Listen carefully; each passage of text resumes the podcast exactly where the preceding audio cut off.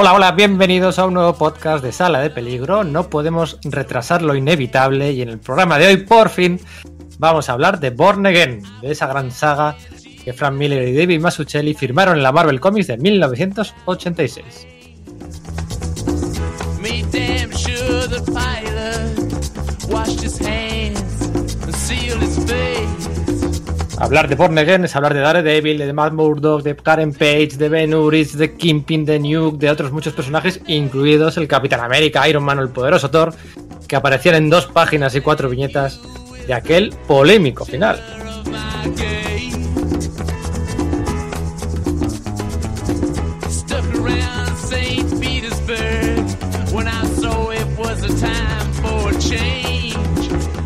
Y es que aunque cueste creerlo, Born Again solo, solo se ha publicado seis veces en nuestro país, siendo la sexta en este mes de noviembre en el formato de Panini Marvel Must Have. Tres ediciones de Forum, tres ediciones de Panini y nada de ediciones en blanco y negro en formato XL, XS o experimentos. Vale.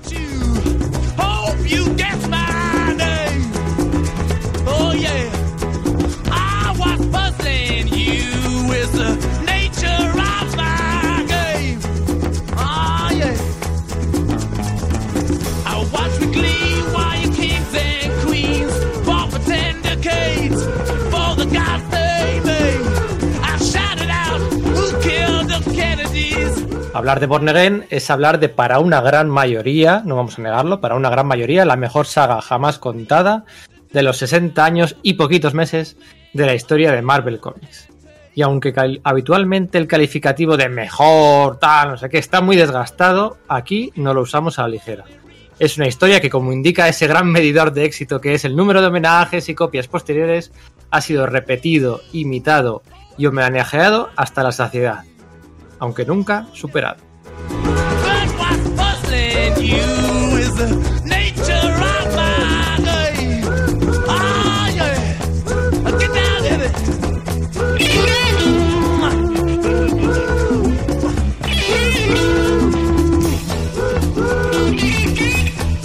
Y claro, por supuesto, hablar de Born Again es hablar de un año histórico, ¿no? En la industria del cómic, donde se publicaron cómics como Watchmen, El final de Crisis, Año 1, Dark Knight o el presente Born Again.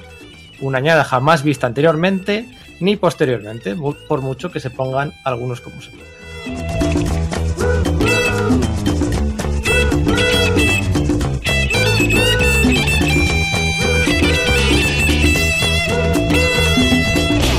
Para ello, hoy están aquí cuatro de mis compañeros de podcast que, como Kimpin en Born Again, han querido firmarlo, han querido firmar sus reflexiones sobre los peores días del diablo guardián de la cocina del infierno.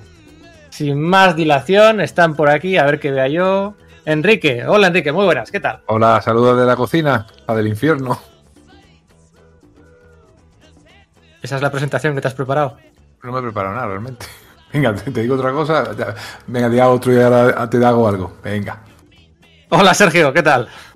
Buenas, ¿qué tal Pedro? Un saludo a todos, compañeros y oyentes. Pues sí, efectivamente, aquí estamos dispuestos a, bueno, hacer una pequeña autopsia a esta obra de, de estos autores, ¿no? Que como dices, y quizás es lo que a mí más me ha llamado la atención cuando me he estado preparando la, la grabación de este podcast, eh, abre el año de 1986, ¿no? Ese año en el que, como dices, se publicaron pues, pues Watchmen, el Dark Knight, pero también Mouse, por ejemplo, ¿no? Y tiene bastante gracia el hecho de que quizás la, la primera, es decir, el número 227 de, de Daredevil, que es cuando empieza a publicarse Born Again, ¿no? Esta, esta pequeña, bueno, son, es hasta el 233, son ocho números, algo así, ¿no?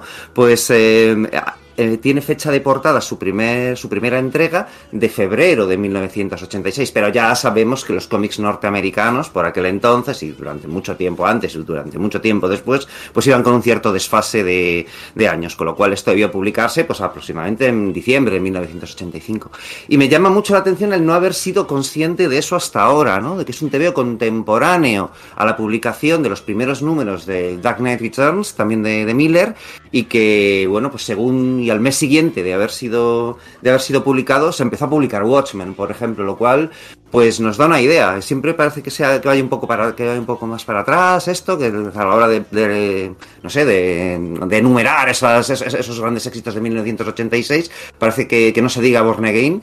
Y bueno, yo creo que sí que merece un lugar ahí. Quizás no revolucionó el medio en sí mismo, pero desde luego sí el género, ¿verdad? Eso es, eso es. Al final todos tendemos a situar y contextualizar bien en el tiempo la etapa original de Frank Miller, ¿no? Con Klaus Johnson en Daredevil. Y esta, pues no, esta fue dos, tres años después de su final, ¿no? Y, sí, ya plantamos y pisamos el año 1986. Hola, Iño, muy buenas, ¿qué tal? Buenas, yo hoy me siento muy afortunado porque estoy rodeado de un montón de gente que sabe un montón sobre cómic y puede centrarse en el análisis técnico y en las metáforas y yo puedo fliparme porque este es mi cómic favorito. Así, si podemos decir que es el mejor cómic que jamás ha publicado Marvel en 60 años, yo puedo decir que es mi cómic favorito en absoluto. O sea, absolutamente. Así que yo he venido a disfrutar, he venido a veros jugar y he venido a, recordar todos esos momentazos que resuenan de forma tan poderosa. Y luego también tendré mis pequeños aportes de, bueno, pe- pequeños análisis y pequeños conceptos, pero sobre todo yo hoy quiero pasármelo bien. Manu, muy buenas, ¿qué tal, tío? Ave María Purísima. Yo la verdad es que, a ver, Born también es uno de, mis cómics favoritos. Aquí estamos de acuerdo, creo que es, el cómic favorito de todos los que estamos aquí.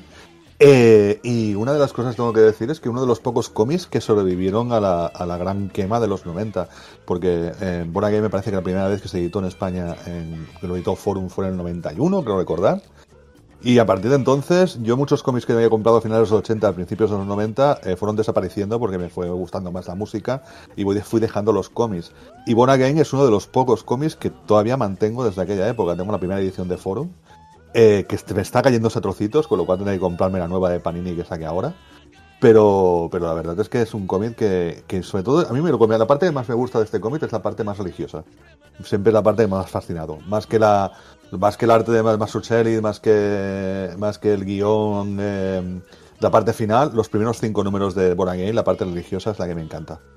Yo tengo que poner una pequeña enmienda a lo que acabas de decir, Manu, porque Born Again resulta que se ya se publicó algo antes, se publicó al loro, porque la, cole- la colección regular de Daredevil, que de Forum de, de principios de los años 80, había sido ya cancelada, ¿no? Ya había entrado a dibujar eh, David Mazzucchelli en, en esos números, pero las ventas iban muy muy flojas, así que cancelaron la colección y de repente se encontraron con que en un forum, ¿no? Con que bueno, pues es que Frank Miller volvía y eso había que publicarlo de algún modo. ¿Cómo lo publicaron? De complemento troceado en Spider-Man, en episodios, bueno, pues de, Marvel 2 in, eh, que en ese momento tocaba de Marvel 2 in 1 y tal. Entonces, quiere decir que esa, digamos, obra maestra del cómic norteamericano de Marvel de los años 80, aquí en España mm, vio la luz por primera vez de una forma pues bastante sufrida, ¿no? Y se reclamaba mucho a, a Forum que eso, bueno, pues que, que se que se reeditase de, un- de una forma, pues digamos, a la altura de la, de la- de la trascendencia que luego tuvo la obra, ¿no? Y fue probablemente ese tomo que, que tuviste luego, ¿no? Sí, yo el mío, por ejemplo, el primero que tuve también fue uno de los primeros trade paperbacks que me compré en mi vida, de, en, norteamericano, quiero decir, ¿no? Porque yo no tenía claro, o sea, yo había visto varios episodios de eso, pero no lo tenía entero, lo, vi de pequeñito en un te- trade paperback este una librería especializada en cómics y me lo compré y la verdad es que no era consciente hasta el otro día que, que lo abrí de que, pues sí, también se le caen los- las hojas y tenía bastante buena encuadernación, pero el tiempo y supongo que las veces que me lo he leído ah, le, han, le han pasado efecto.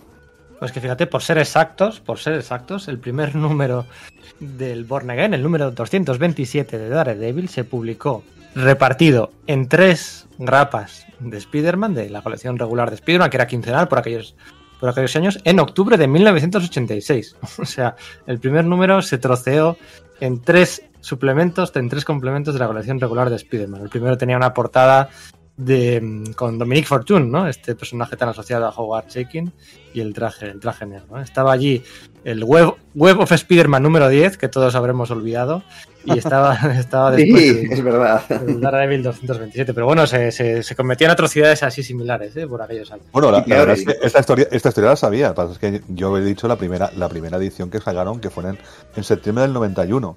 Y luego Sí. tardaron 10 años, bueno, 8 años, en mayo del 99 en sacar una segunda edición. Que la portada era diferente.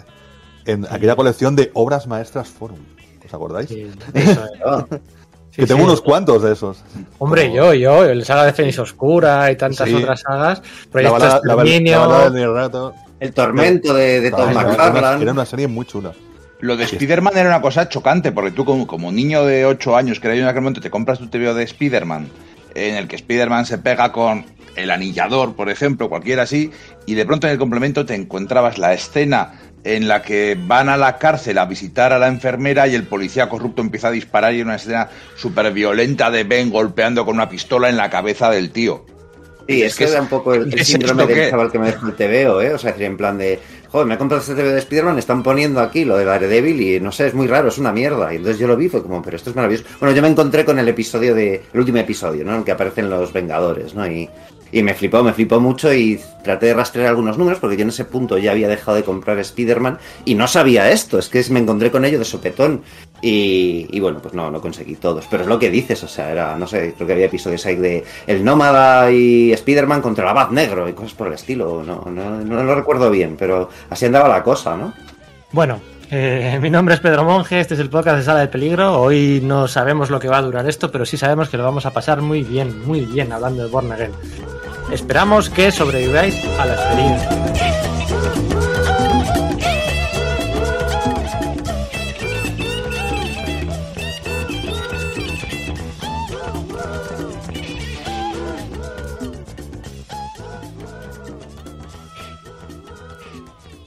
Bueno, pues vamos allá, ¿no? Desde un punto de vista visceral, ¿no? Antes del análisis más técnico, más mm, contextual, más mm, religioso, más eh, de las consecuencias editoriales, de las consecuencias creativas, del recorrido, trayectoria de los dos autores. Antes de todo eso, pues bueno, expander un poco lo que habéis dicho en la introducción, ¿no? ¿Qué significa para vosotros Born Again? Que supongo que lo leísteis, pues eso, pues, pues, pues, pues tirando a jovencitos.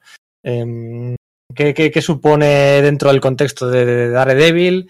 Eh, ¿Por qué no es más, está considerada más de lo que es, si, si, si es que no lo está en vuestra opinión? Un poco ese totum revolutum, ¿no? Que, ¿cómo, ¿Cómo lo veis, Enrique? Mira, por ejemplo, que has hablado un poquito hasta ahora. Pues siguiendo un poco con el símil religioso, que es la verdad, coincido con Manu, creo que vamos a tener un rato de conversación sobre ese tema. El símil religioso es una de las catedrales del cómic, por decirlo de alguna manera. Pero a mí no me fascina tanto este 1986, en el que, como comenta antes Sergio, se publican un montón de obras maestras. Por eso muchas veces decimos, el 86 es el año eh, más importante de la historia del cómic. Todos los años son importantes la historia del cómic. Lo que pasa es que en este se concentraron un montón de obras, pero es que Miller sacó tres. Miller sacó eh, Again, Miller sacó efectivamente eh, El Señor de la Noche y también sacó Electra Asesina. ¿eh? que lo repartió entre el 86 y el 87, pero Es también es de la misma época. Sí, o sea, sí, sí. Y en el año 85 no hizo nada. Hizo cuatro portadas de creo que de una miniserie de Superman, que creo que todas la hemos visto. Sí, la de está. Superman de los Tiers, ¿no? Esa Sí, idea que luego ha recuperado, ¿no? La, preferido. la- la transición entre Superboy y Superman, ¿verdad? Eso es. Entonces, claro, tú piensas, ¿qué estuvo haciendo ese hombre como Jesús en el desierto, preparándose no como para predicar? Es que el símil viene solo. Estaba, estaba de reso- estaba de resaca de Ronin, por favor. Después de, También. después de dibujarse eso. Pero no, no, preparando y pensando lo que, lo que iba a hacer a continuación. O sea que en, tres, en un par de años lo dio todo. ¿eh? Fue increíble, porque en el, en el 87 fue año uno. Y sacó en 20 TVO en, en apenas dos años que marcaron, yo creo que, la historia de Marvel, sino la, de, la del cómic de superhéroes. Yo creo que Miller a lo que estaba durante ese año era preparando la, la llamada línea Metrópolisista con, con Steve Gerber que iba a revitalizar los superhéroes de DC, ¿no? Es en lo que luego se transformó pues el, pues el Man of Steel de John Byrne, su propio año 1 y la Wonder Woman de George Pérez, ¿no? Pero sí, sí llama la atención el decir, ostras, estuvo un año eh, en un estatus de superestrella, no lo olvidemos. Él venía de hacer su etapa de Daredevil, en haberla dejado en ese episodio culminante que es Ruleta, entintado por Ter- Terry Austin, y haberse ido a DC a hacer Ronin, que, que le habían ofrecido una cantidad de pasta, pues flipante, ¿no? O sea, decir, muchísimo dinero, y, y además es eso, los mejores medios de producción de un cómic que había hasta ese momento disponibles. En principio lo iba a hacer para Epic, pero en- desde, desde DC le ofrecieron las mejores condiciones posibles.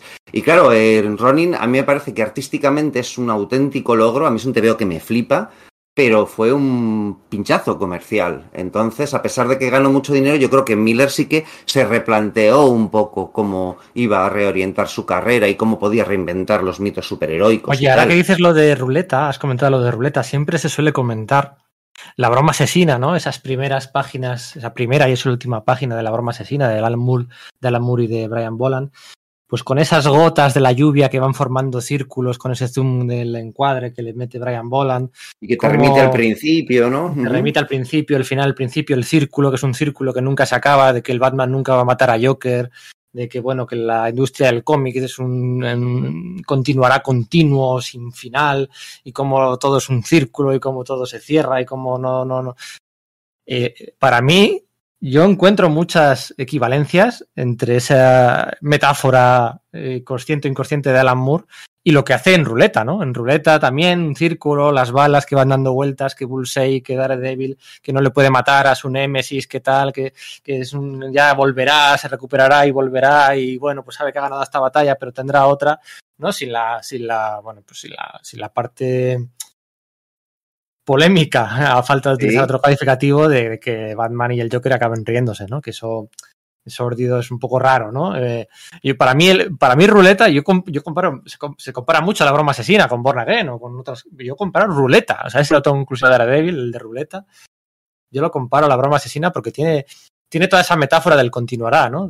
Lo que pasa es que yo creo que tienes toda la razón, ¿vale? Porque es efectivamente de eso, de, de lo que está hablando, aparte de cómo el mismo concepto de superhéroe es contraproducente al contagiar la violencia que en teoría debe, debe tratar de parar, ¿no? Pero yo creo que mientras que Moore quería poner de relieve, y Boland querían poner de relieve esa estructura circular e inacabable de los cómics de superhéroes, a mí me da la impresión de que considerando que además era el último número de, de Miller en, Daredevil, él de lo que quería hablar, lo que quería plasmar es que quizás ese era el momento en que Matt Murdock hubiese colgado la capucha.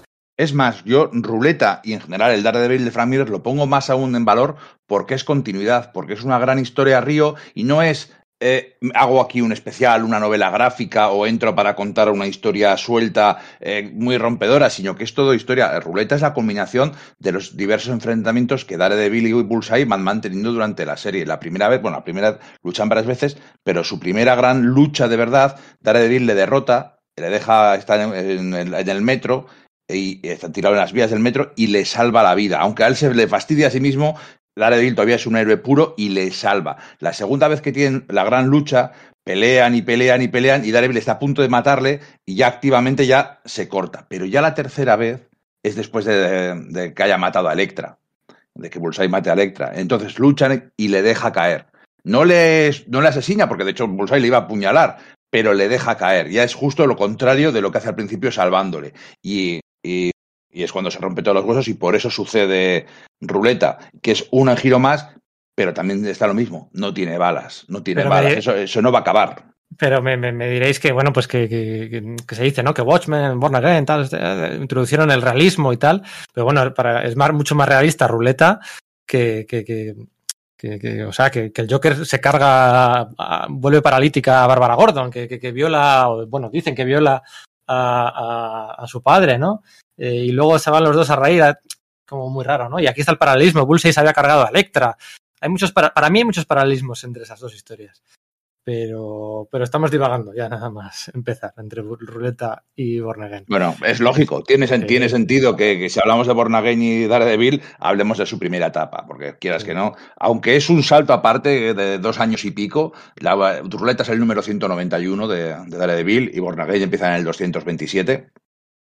Esos dos años, como quien dice, para Miller prácticamente no han existido. Sí hace alguna pequeña referencia, pero, pero casi, eh, casi por educación, no por, no, no por de- desacreditar el trabajo de Danny O'Neill en esos números en medio, sino bueno, pues ahí están.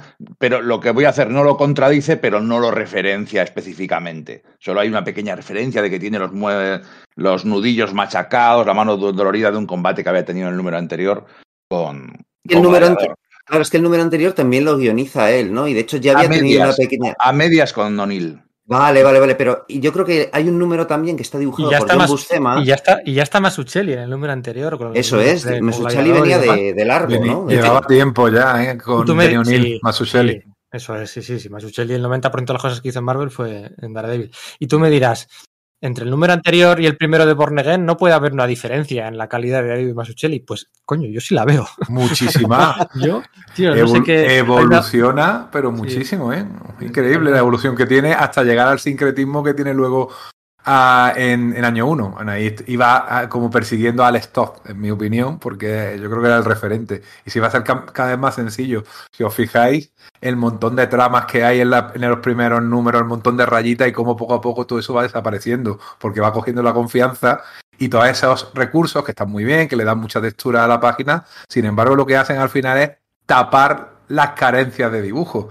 A mí Mazzucchelli, Mazzucchelli, eh, además era por el entintado, en los números que hizo con Denis O'Neill no me gustaba nada, pero nada, nada, era un dibujante No, eh, bastante a mí me flipaba, tío. No, no, que Joder, va, a mí tío. me. A mí Sí, empieza sí, a gustarme a partir del número 2 de Borgen, ¿eh? casi al final. Vale, vale, vale, vale. A mí es que sí que me gustaba mucho y precisamente esa Ujú. utilización de tramas y tal me parecía que le daba mucha gracia. Es decir, el enfrentamiento, por ejemplo, que, que hace contra el buitre en la etapa todavía de O'Neill y tal, me, a, que, decir, que a mí me gustan los dos, los dos Mazzuchellis, ¿no? Lo, el, digamos, eh, Frank Milleresco, eh, Jill Keynesco, como lo quieras llamar, y, y luego en ese momento en el que efectivamente yo también creo que va siguiendo a, a Alex Toce y, y se va viendo. Es decir, el, el último episodio de Born Again ya es bastante más parecido al, al año uno de un año después, ¿no? Aunque todavía no haya dado ese paso. Pero me gustan las, la- vamos, me gustan todas sus etapas en realidad. Asterios Polyp es también uno de mis cómics favoritos. Sí, Asterios Polyp es uno de mis cinco cómics favoritos con, con mucha diferencia. Oye, em, para encontrar resquicios por donde divagar y hablar de Born Again, eso, os sugiero bajar al barro y que cada uno comente su viñeta favorita y a partir de ahí pues vamos creciendo y haciendo más grande la, esta, esta pelota de, de comentarios de, de, ¿no? Podríamos decir que parece una peli de Shane Black porque está ambientada en la Navidad. Pero, pero lo cierto es que no es casual, ¿no? La ambientación navideña y toda la No, para nada. Podría, Eh, estar, podría estar- podría estar basado en Semana Santa, ¿eh? Os hubiera sido mucho mejor, Mm, francamente. mm, bueno, Pero en Norteamérica Semana Santa Sí. no se celebra tanto como en Mm. España.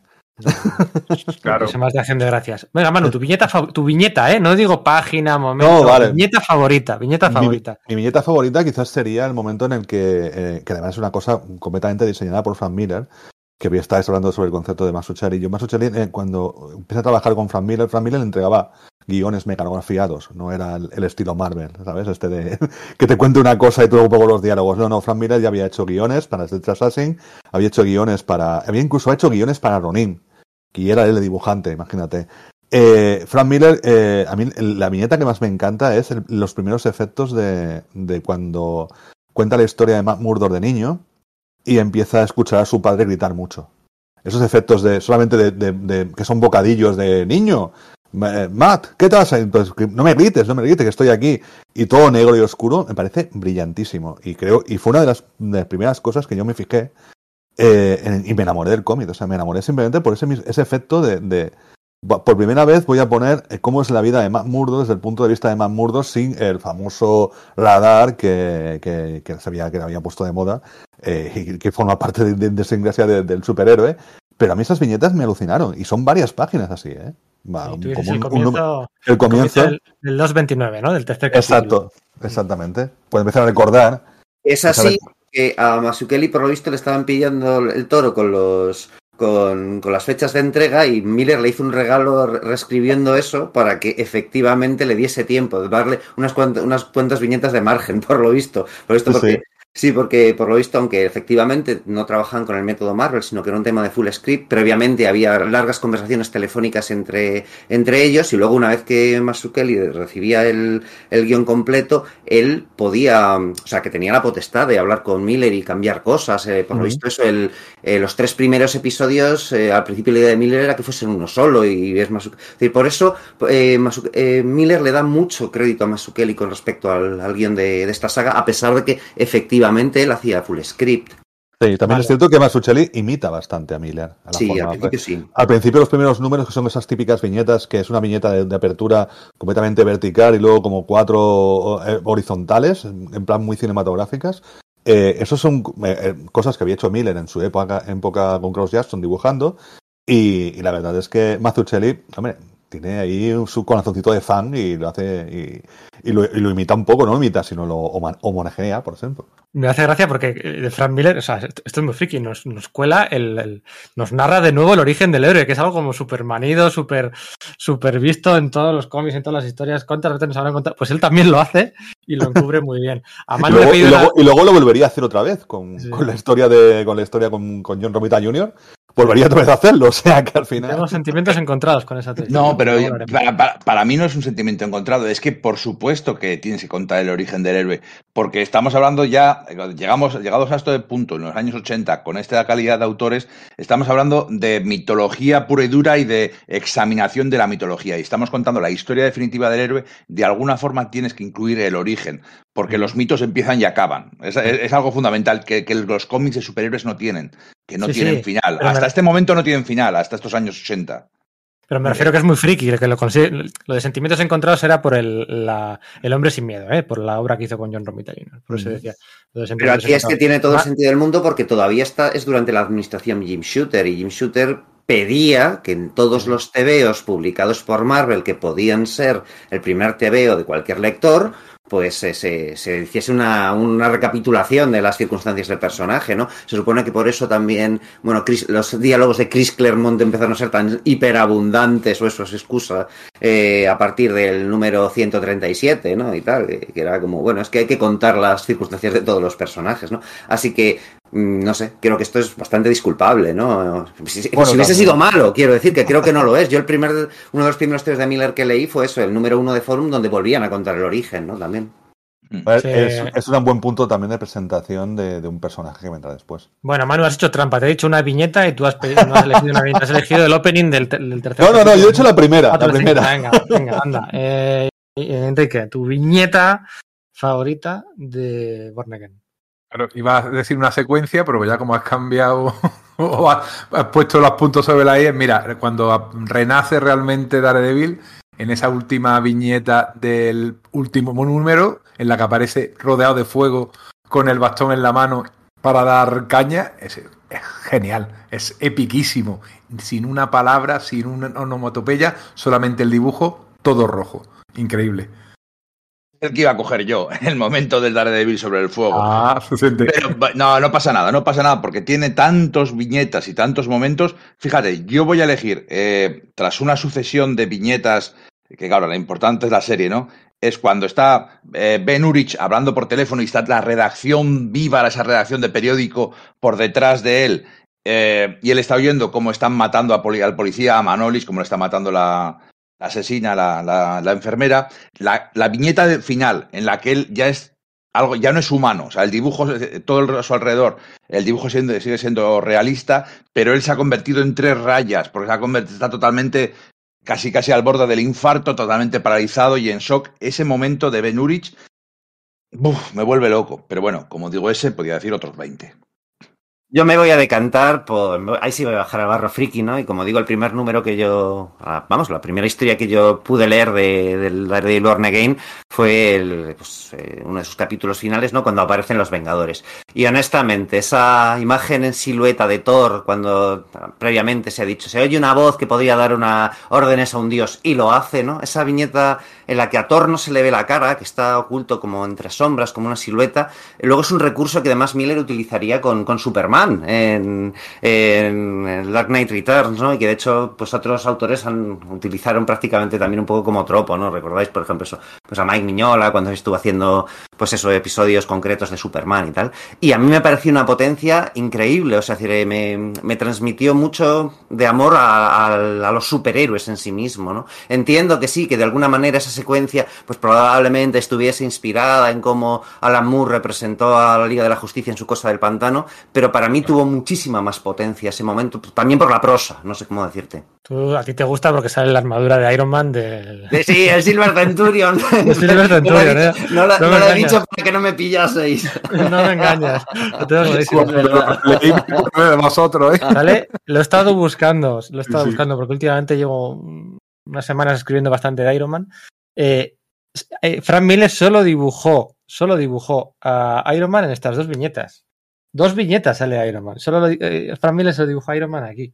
No Sí, ¿eh? no, no, lo- no lo he vuelto a dibujar en ningún episodio de, su carrera. No, porque claro, hay un episodio, un Marvel 2 in 1 con los Vengadores, pero ahí no sale Iron Man, creo recordar. ¿Es verdad? Eso es, eso es, solo esas dos. No, no, no había caído en a- en la partida de póker no sale. Ah, no, en la partida de póker creo que sale en un flashback. Ahora que me acuerdo. Vale, vale, vale. De aquí, aquí no, lo dibuja, no lo dibuja Frank Miller, ¿eh? Dibuja más Bueno, es verdad, claro, sí, sí, sí, es verdad, sí, sí, Sí, Quiero decir, es, o sea, que la haya tratado. eh, Sí, sí, sí. No, ya, ya me entiendo yo. decir. Sí, sí, en, en- en este dibuja. Además, el tratamiento Por que da del personaje es como que muy frío, muy chungo. Pocas veces hemos visto a Iron Man tan chungo cuando es el tipo que eso, que amenaza a Daredevil con tienes cinco segundos, ¿no? Y mientras Sí. se acumula una potencia en su guante que puede tirar abajo un edificio y tal, es como, ostras, que...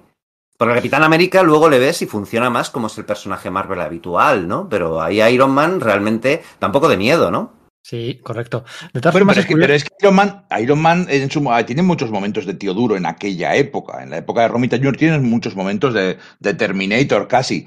Eh, lo que es súper curioso es que si todo el mundo dice uno de los mejores cómics de la historia del Capitán América, uno de los top 5, es este número de Born Again. Sí, ¿verdad? Es súper curioso.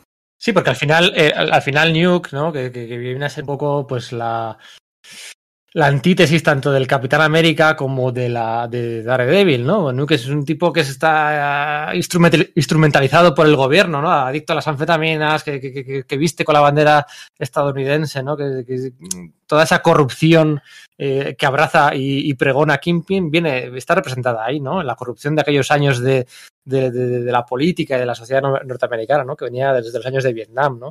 Y Sí, pero entonces, yo creo que aquí en concreto es que, o sea, si, te fijas, parece muy extraña la inclusión de ese elemento en la, en la obra, ¿no? Y yo creo que es básicamente porque llegan los titulares del, del escándalo de, la, de Iran, Iran Gate, ¿no? El de Oliver North, en el cual el gobierno estadounidense había estado financiando la contra nicaragüense, porque no lo olvidemos, Nuke aparece por primera vez arrasando un campamento sandinista, ¿no?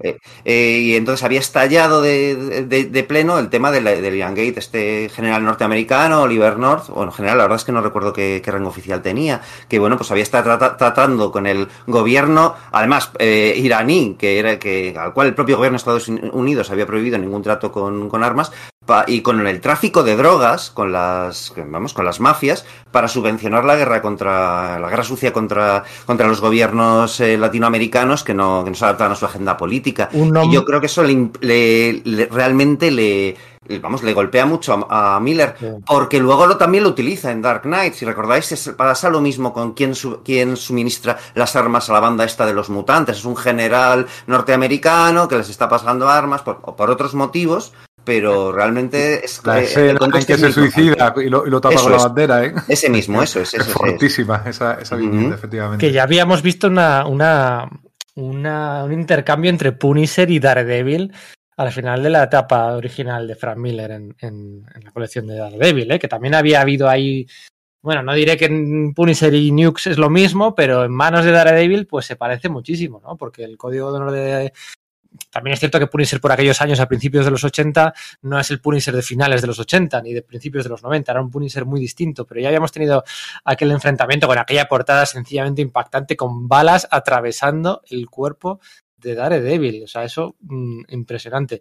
Y me recuerdo, uno de los- tengo aquí delante uno de los diálogos de Kimpin abrazando la bandera norteamericana de este momento con New, que dice, un hombre amenaza con destruir lo que hemos construido, me llama asesino. No soy un asesino, hijo mío, soy un hombre que ama América. O sea, ya estaba ahí el patriotismo, el sacerdocio, el amor, la exaltación de la bandera para ocultar todas las, las, las corrupciones, las corruptelas, la- vamos, o sea, es que... eh, Luego, luego tiene un espejo esa, esa viñeta. Tiene un espejo en el Y, Capitán ¿verdad? América. Sí, sí, Sí, tiene sí, un espejo sí. en el Capitán América diciendo yo no creo en nada, solo en el sueño. Mientras también coge la bandera. Es que esas Coge dos la cosas tan simétricas, tío. Sí, sí, además mm, in- interpona muy bien los dos personajes. Uno que está aprovechándose de la bandera para eh, a sus, sus chanchullos, en este caso chanchullos económicos para matar a Daredevil, y el otro que es directamente que no se aprovecha de la bandera y que sigue creyendo en cierta justicia y pastel de manzana norteamericano. Oye, una cosa, originalmente, originalmente se, originalmente muy al principio, ¿eh? se, se- se- se consideraba que Born Again eran los cinco primeros números, ¿no? Los cinco primeros capítulos, la parte, digamos, eh, caída y ascenso de Matt Murdo, ¿no? La parte con las referencias eh, religiosas. Y los dos últimos capítulos, el de Dios y Patria y el de Armageddon, quedaban un poquito, bueno, pues ahí al lado, ¿no? Eh, lo que pasa es que tradicionalmente, como se ha recopilado siempre, al final se ha englobado todo como un Born Again y, mm, y se consideran que estos epílogos eran un poco polémicos, ¿no? Porque era una forma, ¿no? Meter ahí al Capitán América, a Iron Man o a, a Thor era como muy forzado de cerrar así Born Again, ¿no? Era, siempre ha habido mucha polémica en torno a esto. ¿Vosotros cómo lo veis? Es cierto, pero yo nunca, nunca lo he visto así, porque son fundamentales. O sea, quiero decir que no es que la historia acabe en el número 5, como muchas veces se ha dicho falsamente, y luego el 6 y el 7 son addendums. El 6 es a- no es hasta el final del número 6 cuando se pone otra vez el traje y se fusiona, vuelve a ser Matt Murdock y Daredevil. Y no es al final, eh, y la historia realmente acaba el 7 con esa splash page final de solo soy de Matt Murdock, eh, soy Daredevil, no, no necesitas saber más. No Vivo en la cocina del infierno. Ese es el final de la historia. Está claro, cuando ya se ha reconciliado consigo mismo, ha dejado atrás su hipocresía de ser abogado por el día, justiciero por la noche y se ha convertido en otra persona. Para mí, esa, falsa división, yo creo que viene un poquitín del análisis que se hacía, sobre todo en los años 80, cuando mucha gente no aficionada al cómic de superhéroes se flipó con Miller. En aquel momento, eh, Frank Miller, incluso la gente que, menospreciaba el cómic americano, estaba volviéndose loca. Jo, este tío lo que está haciendo aquí, la narrativa, cómo cuenta, trasciende lo que está haciendo, olvida a los superhéroes, esto es una cosa. Y, y les fastidió que apareciera el Capitán América, Iron Man y Thor. Aunque hay Iron Man y Thor testimoniales, pero sobre todo el Capitán América, ¿no? Ese facha vestido de una bandera americana.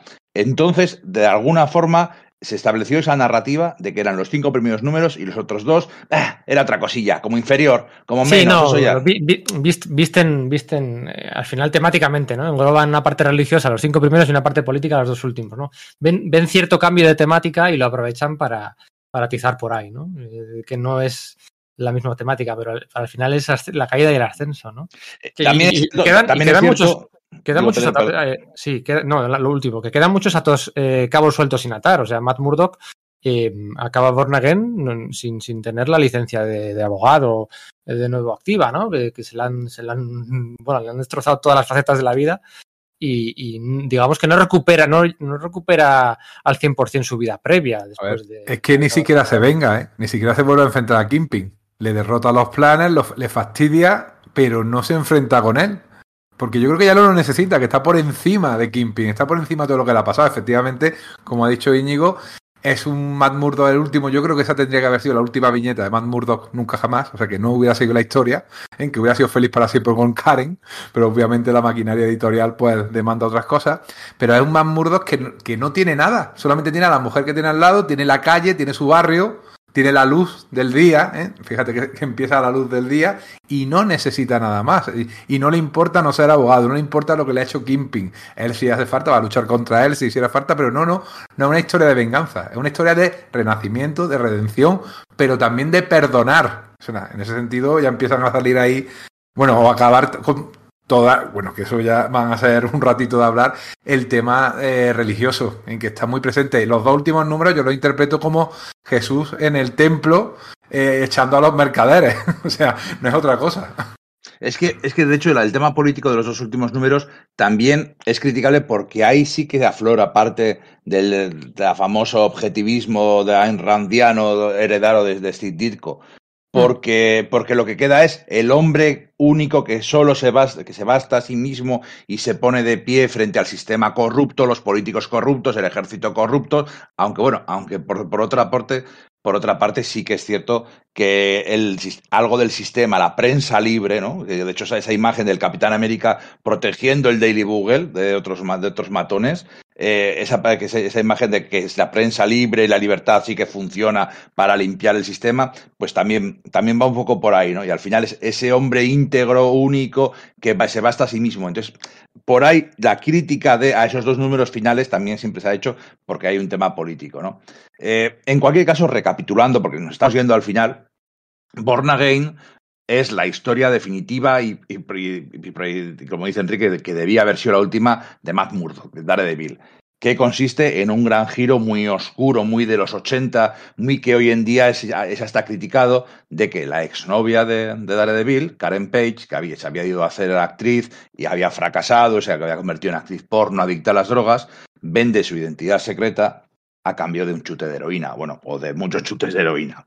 Entonces, esa información llega a Kingpin que lenta y metódicamente destruye la vida de, de Matt, eh, por un tema judicial, por el, me le implica en delitos, acaba con su crédito, acaba eh, investigaciones de fiscales y finalmente en el último remate pues, destruye su gimnasio, destruye su casa y, y, solo quiere pisotearle. Es como el gran poder, el enemigo gigantesco aplastando a ese héroe que va cayendo en la locura, que va perdiendo la cabeza, que, que pierde eso, su, su, salud física y mental y cómo eh, finalmente pues se alza Se de todo más, eso. se vuelve más violento durante toda su operación nocturna como Daredevil. Toda esta caída, toda esta caída eh, está narrada en el primer número, en el primer capítulo. ¿vale? Luego el ascenso, que ahora lo, bueno, es lo que ibas a contar ahora, el ascenso es el resto de la saga, pero la caída la caída es en el primer número de Born en el 227. Y ahí, en esa última viñeta final en la que derrota la, de, derriba la casa de donde vive Matt Murdo, después de haberle congelado las cuentas, quitado la luz, quitado el agua, quitado la licencia de abogado, quitado todo, todo, todo, todo, todo, todo. En la última viñeta, hasta destruirle su casa, es cuando Matt Murdock se da cuenta, porque durante todo el número está descolocado, ¿no? Le acusan de haber construido pruebas falsas, le acusan, le tienen, vamos, le han plantado por todos los lados topos, no sabe qué hacer, y en el último momento se da cuenta de quién es el que está detrás de todo ello, ¿no? Porque esa es un poco la gracia. El lector desde el principio sabe quién es el que está detrás de todo ello. Los globos de los, los, cuadros de texto indican que es un proceso que dura realmente dura seis meses. Nos indican que, que durante seis meses está Kingpin preparando todo esto y en la última viñeta Matt Murdock se da cuenta de que, es, de que el que está detrás de todo ello es Kingpin con aquella frase de no deberías haberlo firmado, ¿no? Porque me he dado cuenta que eres tú y sabiendo que eres tú voy a ir a por ti, ¿no? Y ese es el primer número, ese es el primer número, ¿no? Eh, Karen Page, a mí esto, mira, esto es algo que no sé. Karen Page, todos sabemos, bueno, ahora ya, claro, la serie de televisión esa de Netflix que os, gustó tanto, eh, pues claro, es, pues, digamos que ha subido puntos en la mitología, ¿no? Pero bueno, fue un personaje muy ausente durante muchos años, ¿no? Eh, durante, durante los años 70 y 80, principios de los 80, eh, muchos autores reniegan de, de, de, de, los orígenes de las series de, Marvel, ¿no? Antes de que luego se pusiera de moda el Back to the Basics, claro, ¿no? En los 70 no podías hacer un Back to the Basics, porque es que acababas de salir de ahí. Primero tenías que romper un, un, par de huevos antes de hacer un back to the basics, pero me acuerdo, por ejemplo, que Michelin y Bob Lighton huyen de utilizar a Pepper Potts, huyen de utilizar a Happy Hogan, eh, Walter Simonson enseguida se quita de en medio el alter ego de Donald Blake, o sea, todos esos conceptos originales de las esencias de los personajes eh, durante los 70 y los 80 se alejan, se intentan alejarse de ellos los autores. Y Karen Page ¿Cuánto tiempo llevaba realmente sin aparecer en la serie? Porque eh, yo sé que durante la etapa original de Frank Miller eh, no sale y estamos hablando del año 86. ¿Cuánto, o sea, realmente, ¿cuánto llevábamos sin ver a Karen Page? Muchísimo tiempo, porque es que Karen Page había salido eh, pues en, la primera andadura de Daredevil. O sea, no recuerdo ahora los números, no los tengo delante, pero ponle que en plan, en la altura del número 60 o algo por el estilo, después de que Matt le hubiese revelado su, su verdadera identidad, ¿no? Ella decide que no puede vivir con, con él si, si, tiene esa dualidad de vida y desaparece un tiempo. Y es que luego, durante los, a principios de los años 70, recala en que recala en otra colección, recala como interés romántico ni más ni menos que del motorista fantasma. Como ella se había mudado a Los Ángeles y el motorista fantasma tenía sus operaciones inicialmente en la costa oeste, empieza a generarse una especie de triángulo amoroso entre el antiguo interés romántico de, Johnny Blaze, que era Roxanne Simpson, y esta, bueno, esta espectacular pelirroja actriz que ha llegado a, que ha llegado allí, que tiene una carrera, que parece que está siendo meteórico, pero meteórica, pero no tanto, y empiezas a su interés romántico. ¿Qué pasa? Que bueno, que está ahí un tiempo y a la larga, cuando hay un relevo de, guionistas, cuando, eh, lo diré, eh, Tony Isabella abandona la serie y entra Jim Shooter. Jim Shooter decide llevar la colección del motorista fantasma en otra dirección. Entonces se libra de ella. Además es muy curioso el episodio en el que se libra de, ella porque, bueno, pues resulta que una de las últimas cosas que le, que le, sucede es que cae en trance bajo el poder mental del Doctor Druida. ¿Os acordáis de ese tan apreciado miembro de los Vengadores? Y el, el, tema es que eso, que justo antes sí que se había hecho un pequeño crossover con la serie de Daredevil, donde sí, por, por, lo tanto Karen Page sí que aparece en la serie de Daredevil, un crossover curiosamente dibujado por John Byrne en uno de sus primeros, sus primeros trabajos, dibujó tanto el número de Daredevil como el del motorista fantasma. Y Daredevil y ella, pues al, al reencontrarse, ¿De ¿no? qué año estamos hablando? Pues será, no lo recuerdo bien, pero debe ser alrededor del 74 o algo por O sea, el estilo. previo, o sea, previo a la etapa de Frank Miller. O sea, Previo a la etapa de Frank Miller, eh, pues sí, o sea, sea, estoy- cinco estoy años. mira- lo estoy mirando en 1976, con guion de Mario. 76, vale, sí, había llegado ya Jim Shooter, tienes razón. 10 encaja, años. fíjese. 10 10 años me estás diciendo. O sea, que aquí Sí. Frank Miller. Tuvo una pequeña aparición eh, en medio en un Marvel 2 in 1, en el que se pegan la cosa y la masa. Entonces, pero que es que es como súper testimonial. El personaje estaba totalmente desterrado de su mitología. Karen, eh, no me he dado cuenta si la has dicho, era la secretaria del bufete de verdad, no ¿eh? desde, el, desde el número uno. O sea, era otra vez más, ahí está Lee repitiendo esquemas de las historias de romance que habían escrito un par de años antes eh, en Marvel, ¿no? Antes de que empezara la era Marvel de, de los cómics, de superhéroes. Entonces era la típica triángulo de los dos jefes, la secretaria y a ver con quién me voy, era así de tonto. Desde luego el personaje fue así más o menos durante toda su trayectoria y la verdad que el cambio que le dio Miller fue, vamos, que nadie se acordaba de ella, pero que nadie se podía acordar de ella. A ver, También, por lo que también sé, tener, a, tener a John Romita senior en la colección. ya también. Claro, pues, eh, ayuda, escribes- ya ves. escribes lo que, ayuda a La, la última vez que había la última, la última vez que había aparecido Karen Page en Daredevil fue en el número eh, número ¿qué número es? En el número 86 de abril 72.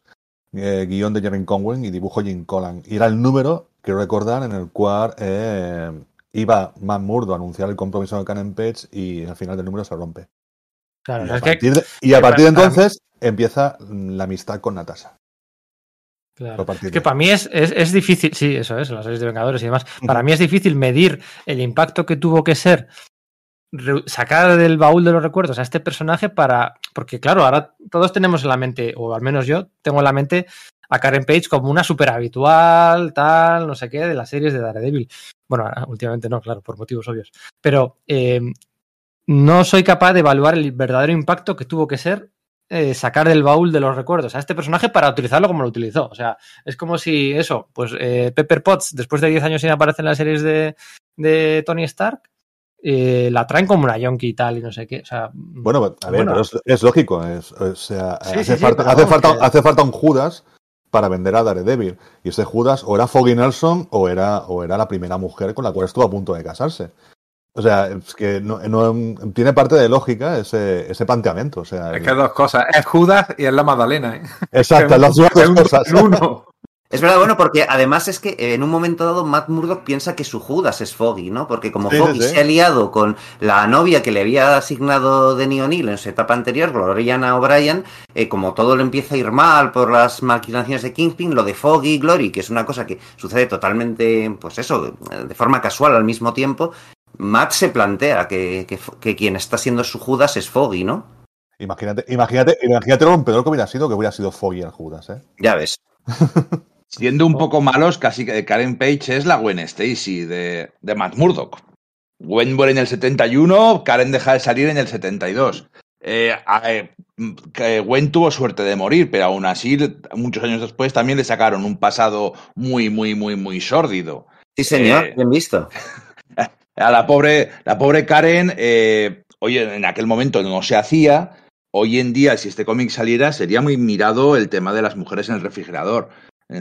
Eh, eh, para una óptica actual, maltratar tanto a ese personaje femenino en función de la trama de que cómo afecta al, personaje masculino sería mal visto. Y, es una cosa que no ha envejecido mal porque la historia fluye de una forma natural en ese sentido pero sí que es cierto que es una narrativa de los años 80. En muchas cosas, va a empezar en el ambiente callejero, es el, es el Nueva York de, Scorsese, el Nueva York sucio de, principios o mediados de los 80, nada que ver con, en, un montón de sentidos con lo, con lo actual.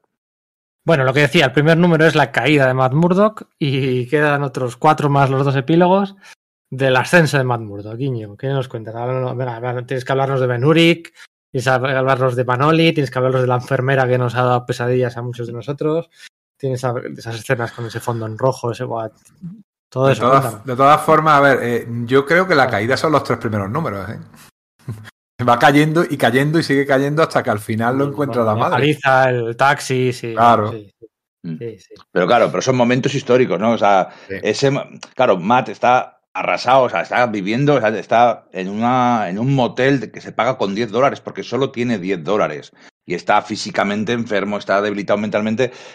Y todo es curioso cómo se separa la narrativa. Está por un lado Matt cayendo, cayendo, cayendo y luego posteriormente ascendiendo, y luego como todos los personajes que orbitaban en su vida tienen que seguir con, su, con sus respectivas vidas, pero no pueden en gran parte por la sombra y el fantasma de Matt. Eh, pues eh, Foggy, digo, Foggy, que está con su novia, Gloriana, y trata de seguir con un trabajo, pero lo que voy es Ben Urich, que trata de investigar, y si tenemos una trama muy, muy de, de, periodista de investigación que quiere. Fíjate, si decíamos que en uno de los mejores números de la historia del Capitán América sale aquí en Born Again, uno de los mejores números de JJ Jameson, de J. Jonah Jameson, en dos viñetas sale también en este Born Again. Sí, ¿verdad? Ese, ese, sí. ese momento de, de, de periodista que, que, ha querido investigar algo y la, la, mafia pues le rompe todos los dedos y ya se le quitan las ganas y hace un alegato a favor de la libertad de prensa, de cómo, bueno, ya sabes, este arma son 5 millones, tiene 5 millones de ciudadanos, puede derribar presidentes y quiere ir a por Kingpin, pero tú tienes que colaborar. Eh, uno, tiene muchos momentos buenísimos de, en, ese, en, ese, sentido. Además, muy, en cierta forma, es, se ve un mosaico de la ciudad, de los personajes, del crimen, de la política, a nivel de calle, todo, y cómo va funcionando todo mientras Matt se va hundiendo más y más, ¿no? Hasta ese, ese, famoso, ese, ese famoso momento en el que Kingpin ya por fin Matt va por él, totalmente. Si, si luego, si posteriormente ignora la venganza en este primer momento, va sin ningún plan, sin traje, sin armas, se lanza, va vestido de ropa directamente a por Kingpin y es machacado y derrotado dolorosamente. ¿no? La, venganza no sirve para nada, no es el camino que tiene que seguir y lo aprende duramente. Lo que pasa es que aún así resiste y no hay cadáver, no hay cadáver, no hay cadáver. Y entonces hay esos momentos tan épicos en el que simplemente eh, no, no, no oímos los pensamientos de Kingpin porque Kingpin siempre la narración es en tercera persona. Así como Matt te habla de de tú y, y Foggy también, eh, y Karen piensa por sí misma, siempre vemos cómo piensa en llegar a buscar a Matt para que le salve y pasa una odisea súper turbia y súper terrorífica. De Kingpin no vimos los pensamientos, habla en tercera persona. Pero bueno, en cualquier caso, lo importante es que él le ha enseñado que un hombre sin esperanza es un hombre sin miedo. Claro, son, son momentos que, en los que confluye, son puro cómic, en el sentido de que confluyen a la perfección narrativa, dibujo, eh, texto, y hacen que, la suma de las partes sea mucho mayor que, que, que, cada, que, cada, una por separado, ¿no? Eso es un cómic bueno. Y como este, pues no hay ninguno. Yo quiero centrarme, yo creo que el cuarto número en concreto es el mejor número de toda la. mm, Iba a decir de la serie, pero no es la serie, de, la, de toda la saga. Que es el cuarto número en el que vemos como Matt se está recuperando en el, en la iglesia porque ha encontrado a su madre perdida que él creía muerto, su madre inmigrante católica monja que les abandonó. Es que tiene todo, tiene, es un dramón también callejero muy, muy, muy importante. Pero ese momento en el que vemos como bits, vemos pum, pum, pum, pum, pum, como una ametralladora de escenas de media página, media página, media pum, y, vas viendo como a, ritmo sincopado cómo te va contando las historias y cómo van avanzando la narración. Ese cuarto número para mí es un prodigio de, si fuera cine diría montaje, pero, es, no, pero no es cine, es mejor que eso. Es, es cómic puro. Ese cuarto número que funciona todo y que es, también se ve eh, a Ben Urich como Pedro, que había tenido que negar a Jesús y aquí tiene que negar a Matt Murdock, cuando después de, ver, el asesinato se quita la escayola de la mano rota y, y lo nombra, ¿no? Y, y dice Matt Murdock, Matthew Murdock.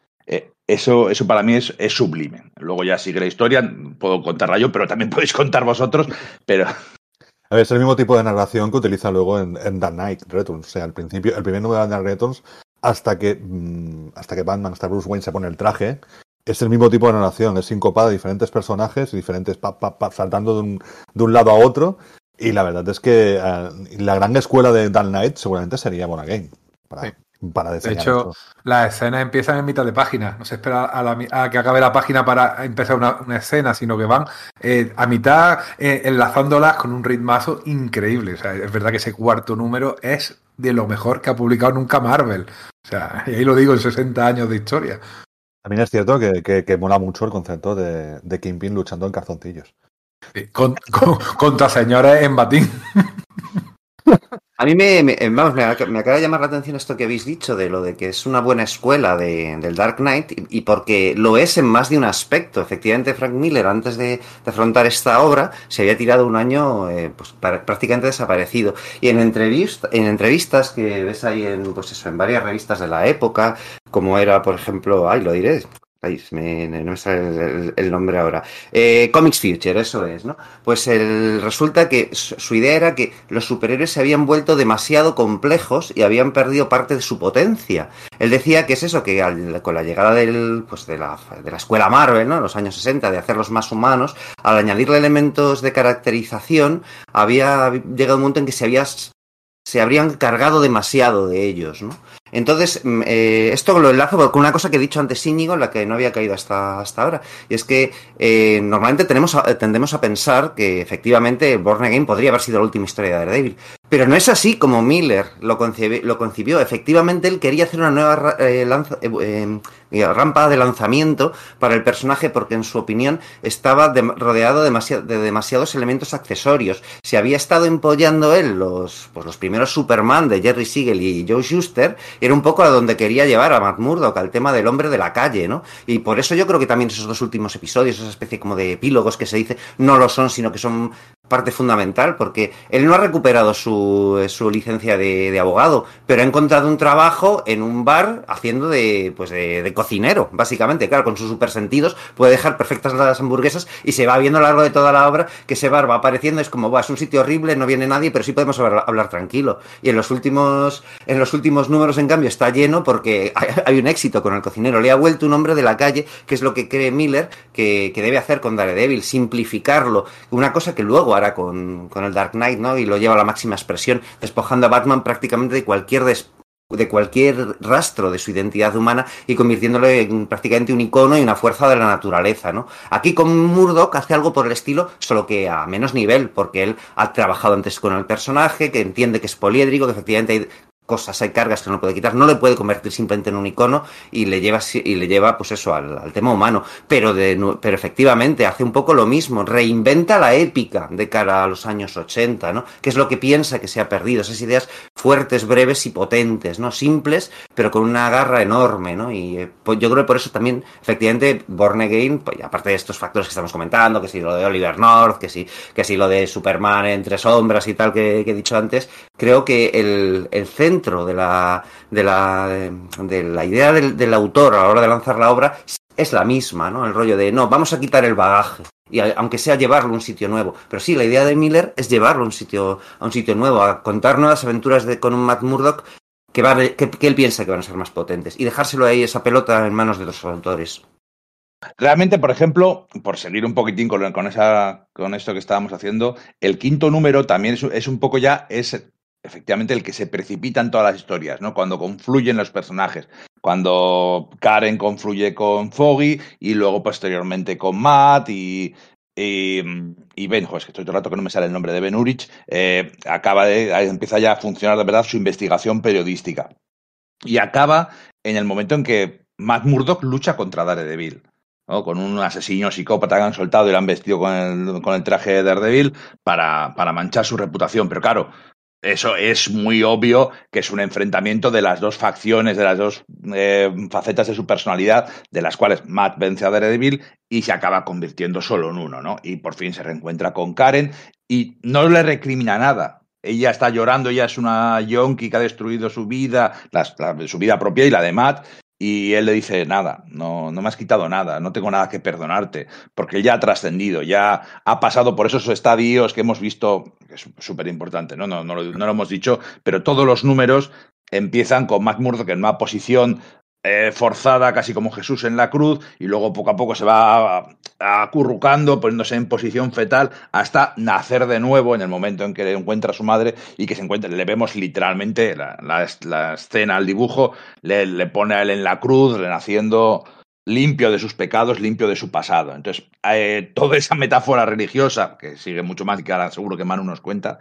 eh, con, con, concluye en, en, este momento de derrotarse a sí mismo y de hacer como una, una nueva, un nuevo ser unificado, ¿no? no dividido por fin como, como estaba siempre antes. No, Yo siempre digo que Miller amortizó bastante todas las, todas las visitas al seminario que hizo. O sea, todo lo que se crió en el pequeño lo amortizó, pero alucinantemente. O sea, es católico, ¿eh? Es- viene de una familia católica irlandesa, o sea, es que Sí. eh, Miller es, es, es Matt o sea, no, no tiene... de paso, Su, su madre era enfermera, su padre era carpintero, o sea, que más, más, más católico irlandés, eso, imposible.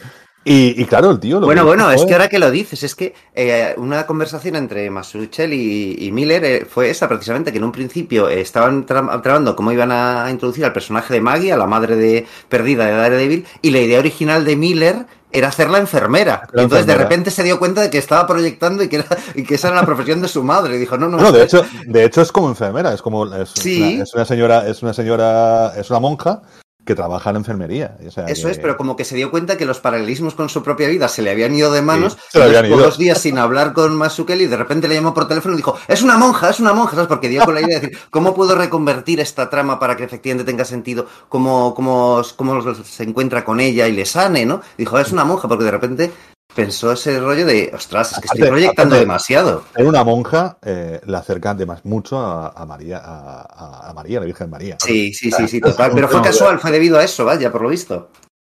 Y nada, pero claro, es el vía, es ese Vía Crucis, o sea, esos cinco números son Vía Crucis. Bueno, los Eso cuatro números, el quinto ya no, y es un Vía Crucis que hace pasar a. a- porque, a ver, aquí la- el problema con Daredevil siempre ha sido el mismo, él es católico, es católico irlandés, y, y claro, él siempre. eh, hay una cierta doctrina de. eh, están los diez mandamientos, evidentemente. Bueno, una, una puntuación, no es católico irlandés hasta que lo dice Miller. O sea, No, no, ya lo había antes, ya lo había al principio. mm, pero yo creo que no había. La primera vez que debemos ir a confesarse y a tener planteamientos religiosos, yo creo que es con Miller, no, no en etapas anteriores. No sé si recuerdo con Jerry Conway había hecho alguna cosa que tenía un amigo cura, pero no, Ah, lo bueno. recuerdo bien. No lo recuerdo. Si a lo De mejor me todas formas, eh, eh, viviendo en la cocina del infierno, que era el barrio irlandés, con el apellido que tiene, siendo pelirrojo, estaba Sí, pensado como Dos más irlandés. dos, ¿no? Con, Dare- con Daredevil se, se, se, se- se crea un- un- una mitología, de- porque Daredevil es temerario. Daredevil son los, ¿sabes? Son los- es como un motorista fantasma. Un Daredevil era el motorista fantasma. El papel de motorista fantasma decía de- del típico que iba en, en moto y que daba vueltas eh, en, en- en ferias. Eso es un Daredevil. Y luego, cuando lo creó Bill Everett, cuando hizo el este, le puso unos cuernecitos. Dijo, Devil, unos cuernecitos. Está. O Es sea un mogollón de gracia porque cuando se fue Bill Everett de, de Daredevil en esos primeros números Sí. y le tocó a Hollywood pillar al personaje, no sabían que eran esas protuberancias, como que nadie se le solo Nadie sabía. como que solo Bill Everett sabía que eran unos cuernos que representaban a un diablo y de repente como que y, y entonces por eso al principio eh, eh, Hollywood pues la- los primeros números es que son con ese disfraz que además como que no el personaje no tiene cuerpo no tiene nada No, no, no. especial y de repente se da cuenta de lo de los cuernos y le cambia todo el traje y dice y además voy a uti-", porque eh, Stan Lee le dice oye pues algo habrá que hacer con ello y entonces le, le pone que además lo de al principio que los cuernos también amplificaban su sentido radar y toda la leche pero hay un momento en la propia redacción de Marvel en la que mm, el resto de la gente no sabía bien. por qué llevaba eso Sí, sí, fue una creación de Bill Everett completamente ajena a. Bueno, pues, pero Jack Kirby, Jack Kirby dibujaba sus cosas y, y luego ya se encontraba Stan Lee con lo que tenía que poner los guiones, ¿sabes? Bueno, ponerle los diálogos, evidentemente. Son cosas que era la forma de trabajar, había que producir cómics pim pam, pim pam y dale, y dale caña. Pero. Recordemos que hubo un personaje previamente, en los años 40, en la Edad de Oro, que también era Daredevil, en que era un poco como en forma de Arlequín, que luego la resucitaba Eric Larsen. Lo que pasa es que quedó fuera de, eh, de los derechos de autor. canon, en de el dominio- exacto, sí, en el dominio público. curioso porque el, pers- el personaje no cayó en el dominio público en ese momento, pero el trademark sí. Entonces Exacto. Marvel aprovechó para comprarlo, pero el personaje en ese momento no estaba en el dominio público. De hecho, Peter Morisi quiso eh, comprar los derechos del personaje para hacer a su- al que terminó siendo su Thunderbolt, en el cual está inspi- inspirado Ozymandias, ¿no? Pero es como de esas cosas que son marcianas. O sea, puedes comprar el nombre, pero no el personaje. Sí, se podía, claro. Igualmente podía haber un personaje llamado Daredevil completamente, es una palabra del este en común. Luego, luego no, no sé si había los derechos de autor, porque mira, mira toda la batalla que ha habido con Capitán Marvel. Eso es. Ha durado un siglo, medio siglo ha durado. Pero bueno, ese es el concepto. El concepto es que, es que cuando pillas a un personaje que es católico y lo pones a repartir hostias, eh, crea esa dicotomía. O sea, Daredevil no va a matar. Y de hecho, to- toda la base de, todas las vueltas que le daba Frank Miller, sobre todo los enfrentamientos con Punisher, o luego con su venganza con, contra Buster, eran esos. Era, lo que decía Punisher a Daredevil. O sea, mm, le decía una frase como rojo: Tú eres yo en un, en un mar día. O sea, nosotros somos, yo soy como tú, pero con un mar día. O sea que siempre ha habido el momento de que, de que Daredevil es una persona que estaba ahí rozando, rozando sus ideas católicas de, de perdonar, de oh, mami, el fantástico momento de, de, de, ojo, si pones, si alguien te pone la, si te rompe la cara, pues la otra mejilla. ¿Sabes? Esos conceptos que Daredevil nunca había cumplido con eso, ni nunca había se había basado en esas cosas. Y es el concepto de muchos superhéroes realmente. Eh, porque, a ver, él no matará, pero repartir estopa reportía que no veas. y había que Como, romper el antes, como Jesús en el templo, que cogió el látigo y echó a los mercaderes, pues era igual. Pero ¿qué es eso? Es, es el concepto de que el pobre, o sea, esa dicotomía siempre entre, entre, entre, la, entre lo, que, lo que uno aspira a ser, eh, su religión, eh, porque es muy religioso realmente, en la, en la, sobre todo con la época de Frank Miller, y lo que realmente es, y eso en eso consiste realmente esos cuatro números, cinco números, es como lo que veis de nosotros, eh, a lo despojas de su, y él se convierte, y él es capaz de salvar a Karen Page, no se va a vengar, porque no se venga de, solamente defiende la cocina del infierno en los últimos dos números. Por eso considero que son importantes los últimos dos números, porque no es eh, Daredevil eh, vengándose de Kingpin, sino es Daredevil defendiendo eh, sus amigos, sus vecinos.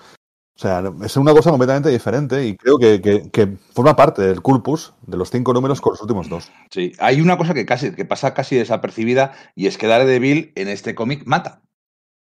En, cuando ataca sí. Nuke, está el helicóptero y el helicóptero está ametrallando a la población. Está un, un helicóptero que está como eso, eligiendo sus víctimas, ametrallando a la población, coge el arma de Nuke y dice, ya, ya me he cansado, ya es suficiente. Y dispara y mata al, al piloto y, y destruye el helicóptero como porque Daredevil al final es muy humano. O sea, seguramente Batman hubiera encontrado una forma de, de, de derribar el, el, helicóptero sin tener que matarlo, pero Daredevil es dolorosamente humano y no le queda más remedio. O sea, es que es súper comprensible. Nadie le, eh, de hecho, no se pone hincapié porque no puedes culparle por utilizar un arma para derribar ese helicóptero que está matando mujeres y niños y te lo está diciendo y lo estás viendo cómo está matando gente que pasa por allí. De hecho, no se vuelve a hacer hincapié en el tema.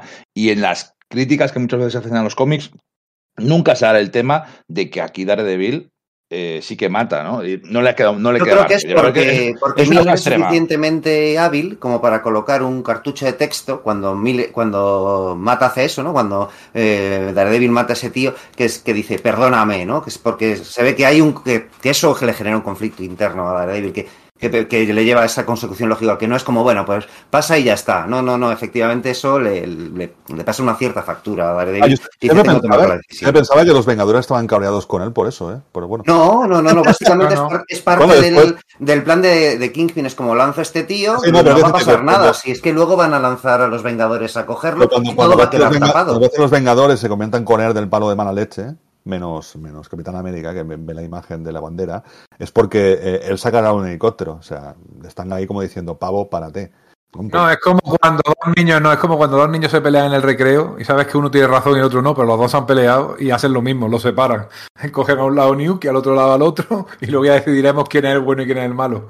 Yo creo que es un poco parte del plan de Kingpin, es lo que dices, voy a utilizar este arma, que lo, lo tenemos ahí, tengo pillado por los huevos a uno de uno, un alto oficial, lo, lo, suelto y en el momento en que lo suelte, inmediatamente también otros, otros organismos del gobierno se pondrán en contacto con quien sea, en este caso de los Vengadores, le cogerán, pero no va a pasar nada porque todo va va a ser tapado, porque si no, no tendría mucho sentido que, que, Kingpin soltase eso ahí, se arriesgase a que le, a que le pillase, ¿no? Él cuenta con que el propio gobierno le eh, capture a Nuke y que luego aquí no pase nada, ¿no? ¿Y qué pasa? Que, bueno, pues los, eh, lo que el gobierno elige para parar ese, ese conflicto entre metahumanos, porque claro, Darede ahí ya ha aparecido Daredevil eh, vestido, pues lanzar a los Vengadores. Y ese lanzar a los Vengadores y estar ahí el Capitán América es lo que empieza a ser el, la fractura en el plan de Kingpin, ¿no? Sí. Bueno, aún, aún, así, Kingpin eh, pierde el control. O sea, sí. no, no, hay que olvidar que, que de verdad que, que, Matt esté vivo y se niegue a doblegarse, porque dice, me puedes quitar todo, pero no voy a olvidar nunca lo que me dijo mi padre, no rendirse nunca.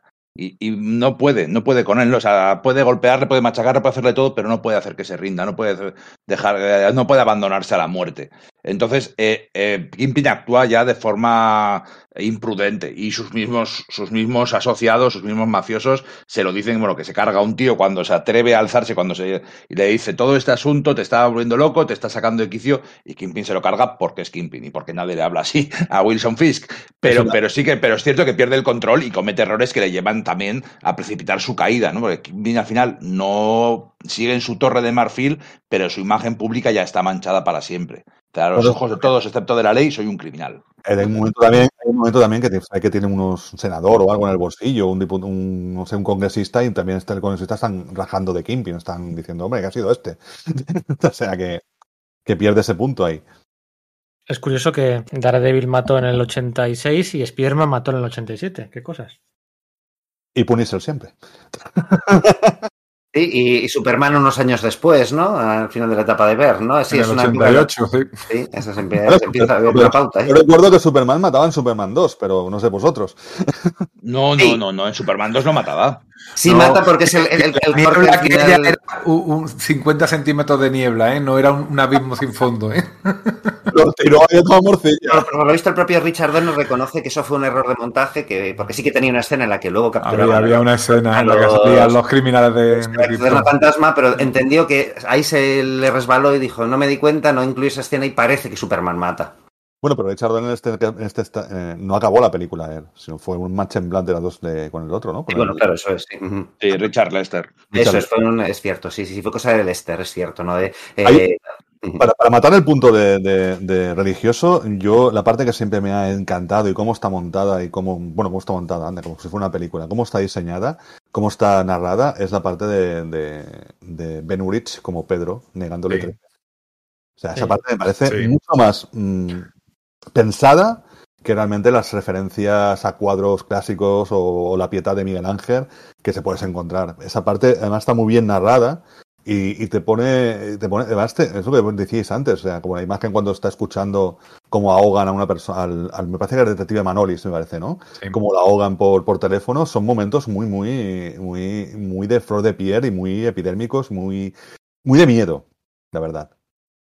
No, pero bueno, eh, lo del, eh, no solo es eso. A ver, Murdoch es Cristo, obviamente. Ya hemos dicho que Karen es Judas y es la Magdalena, todo en uno.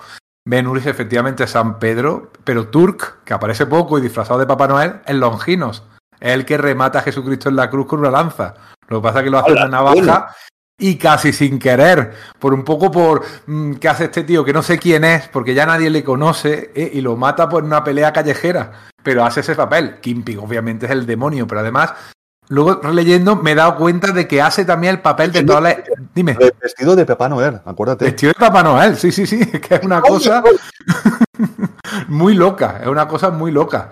Y Kingpin es el demonio, obviamente. De hecho, en una de las portadas que hay, hay, dos portadas de los recopilatorios. Una es La Piedad, en la que se ve a Maggie con él en brazos, que es una viñeta interior y que la han utilizado como portada. Y luego está una en la que salen Daredevil y Karen con el fondo de una vidriera y en esa vidriera se ve a Maggie, se ve a Kingpin y se ve a Turk vestido de Papá Noel pequeñito con la navajita en la mano, como diciéndole el papel que tiene en el drama.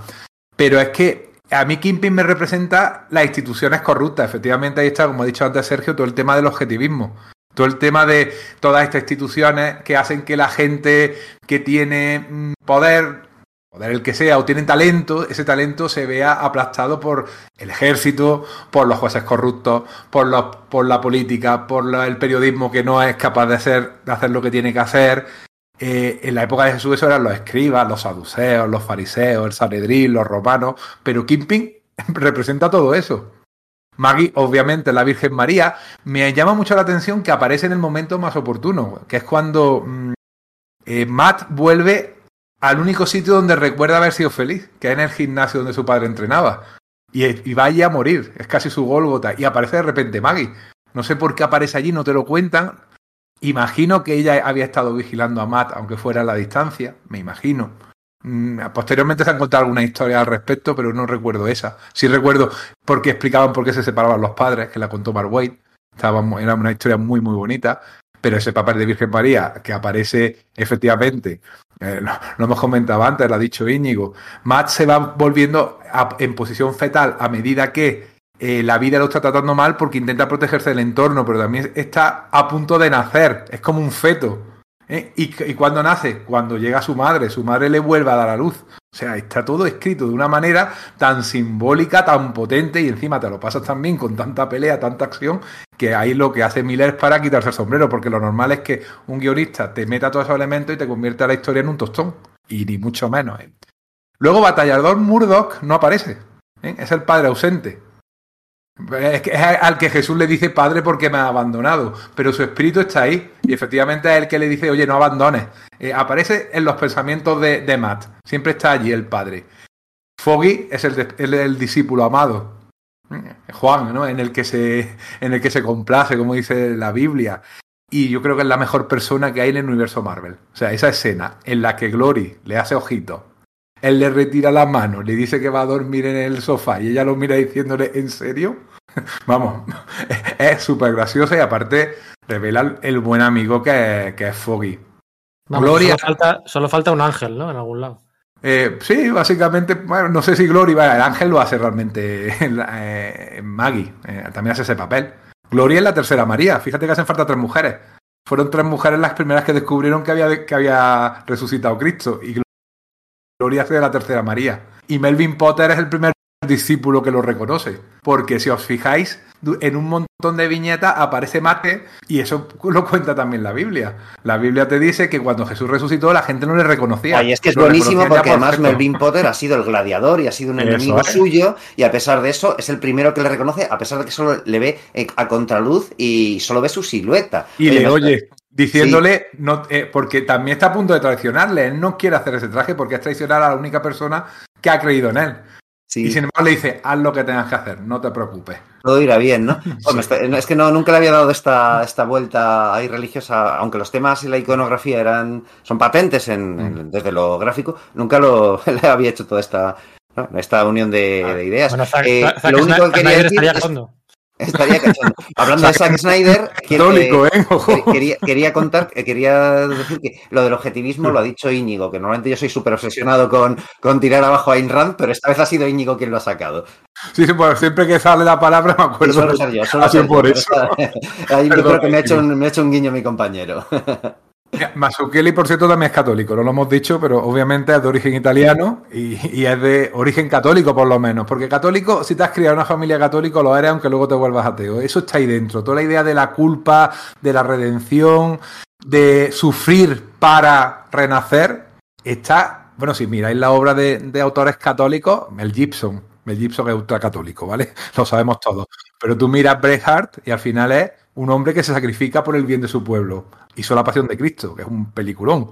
O hasta el último hombre, esta última que hizo de guerra, es lo mismo, un hombre sacrificándose por el bien de los demás. Pero las Wachowski son de origen católico. Su madre era católica y son católicas polacas. Y tú no entiendes Matrix si no le das esa, esa visión eh, religiosa. O Tolkien, ahí lo dejo. Tolkien también. Y todo no, incide en el no, sacrificio no. y la redención. No, Tolkien no, era C.S. Lewis. El... No, Tolkien, Tol Tolkien era católico. Tolkien era, Lewis, era... Pero C.S. Lewis era muy católico. No, no, no, no, no. no. C.S. Lewis era ateo. El doctor quien le convenció para que fuera religioso y él decidió ser protestante.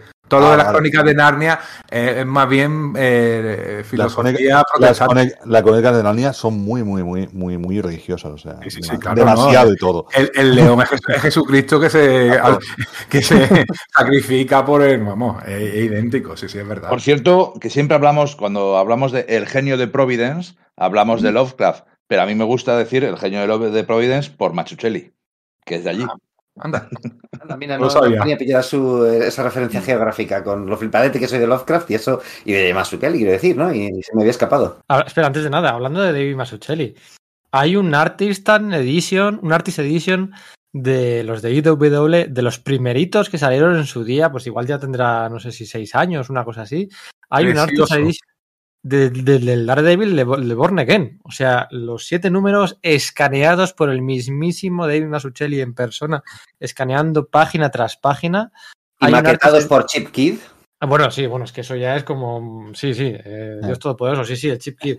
Eh, eh, evidentemente, pues no es el precio más asequible del mercado, pero todo el mundo que quiera eh, hacerse con este Artist Edition o cualquier otro que sale, ¿no? O estos me están saliendo un poco más baratitos, los Artisan Edition, que están bueno, tamaño más pequeño, tapa blanda, pero bueno, eh, igual, igual de flipamiento, los puede conseguir, por supuestísimo, en Radar Comics, ¿vale? En Radar Comics, que es nuestra tienda de cabecera, nuestra tienda, de- vamos, la primera opción, la segunda, la tercera, la cuarta, la quinta, para comprar material de importación de, de todas las novedades de Estados Unidos, de norteamericano y tal, puede comprarlo allí.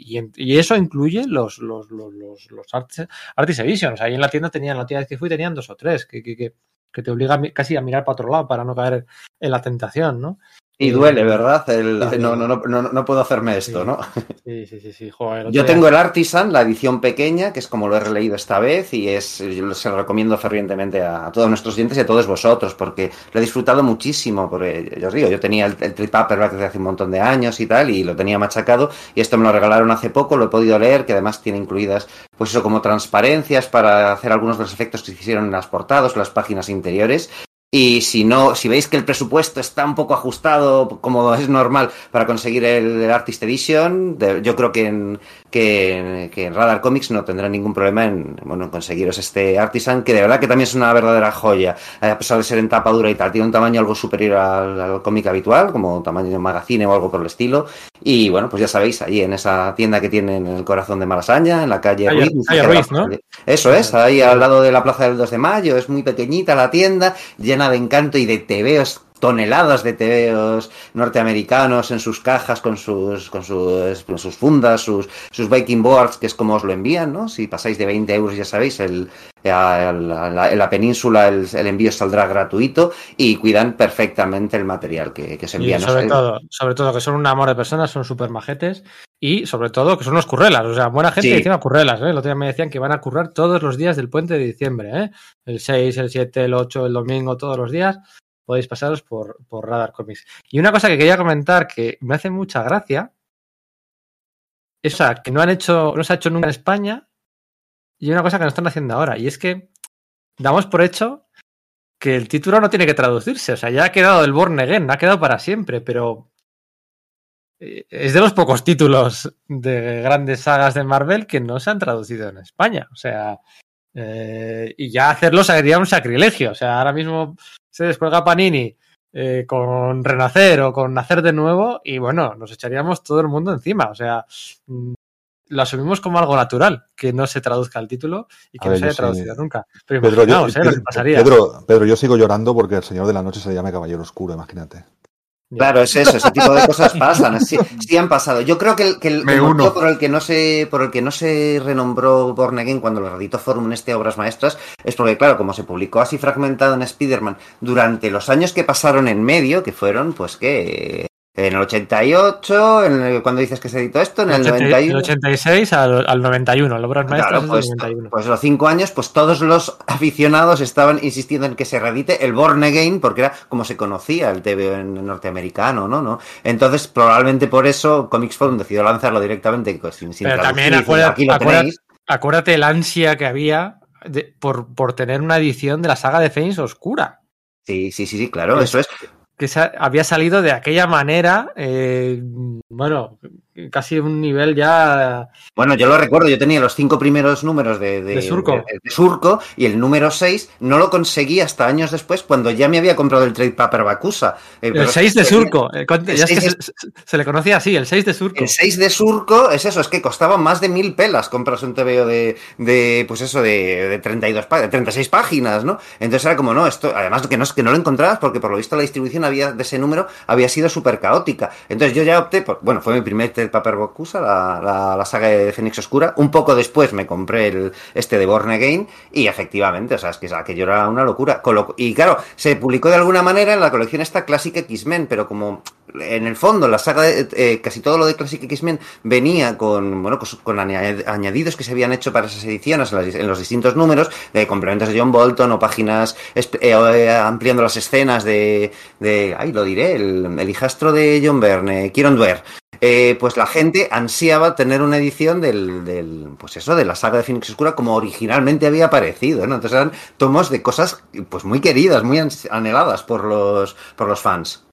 Sí, sí, sí, las obras maestras. Y otra cosa que quería comentar, que también damos por hecho, y es que en la mayoría de las ediciones recientes, o mismamente en esta de obras maestras de Forum, no se utilizó no se utilizaron ninguna de las siete portadas originales de Born Again, ni la portada del 227, 228, 229, 230, 31, 32, 33. Ninguna de esas siete portadas se han utilizado posteriormente.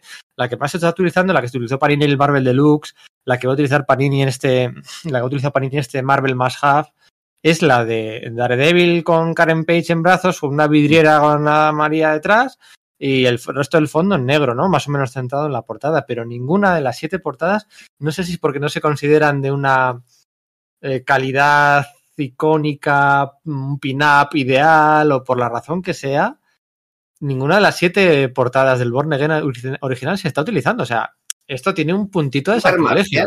Sí, porque además es lo que digo. Yo eh, tengo el Trip Paper Bakusa ese de finales de los 80 delante mío y ahí sí se incluían. Entonces llama la atención. Pero decir que a veces se habla, ¿no? Pues cuando el Dark Knight se recopiló en tomo y cometieron un.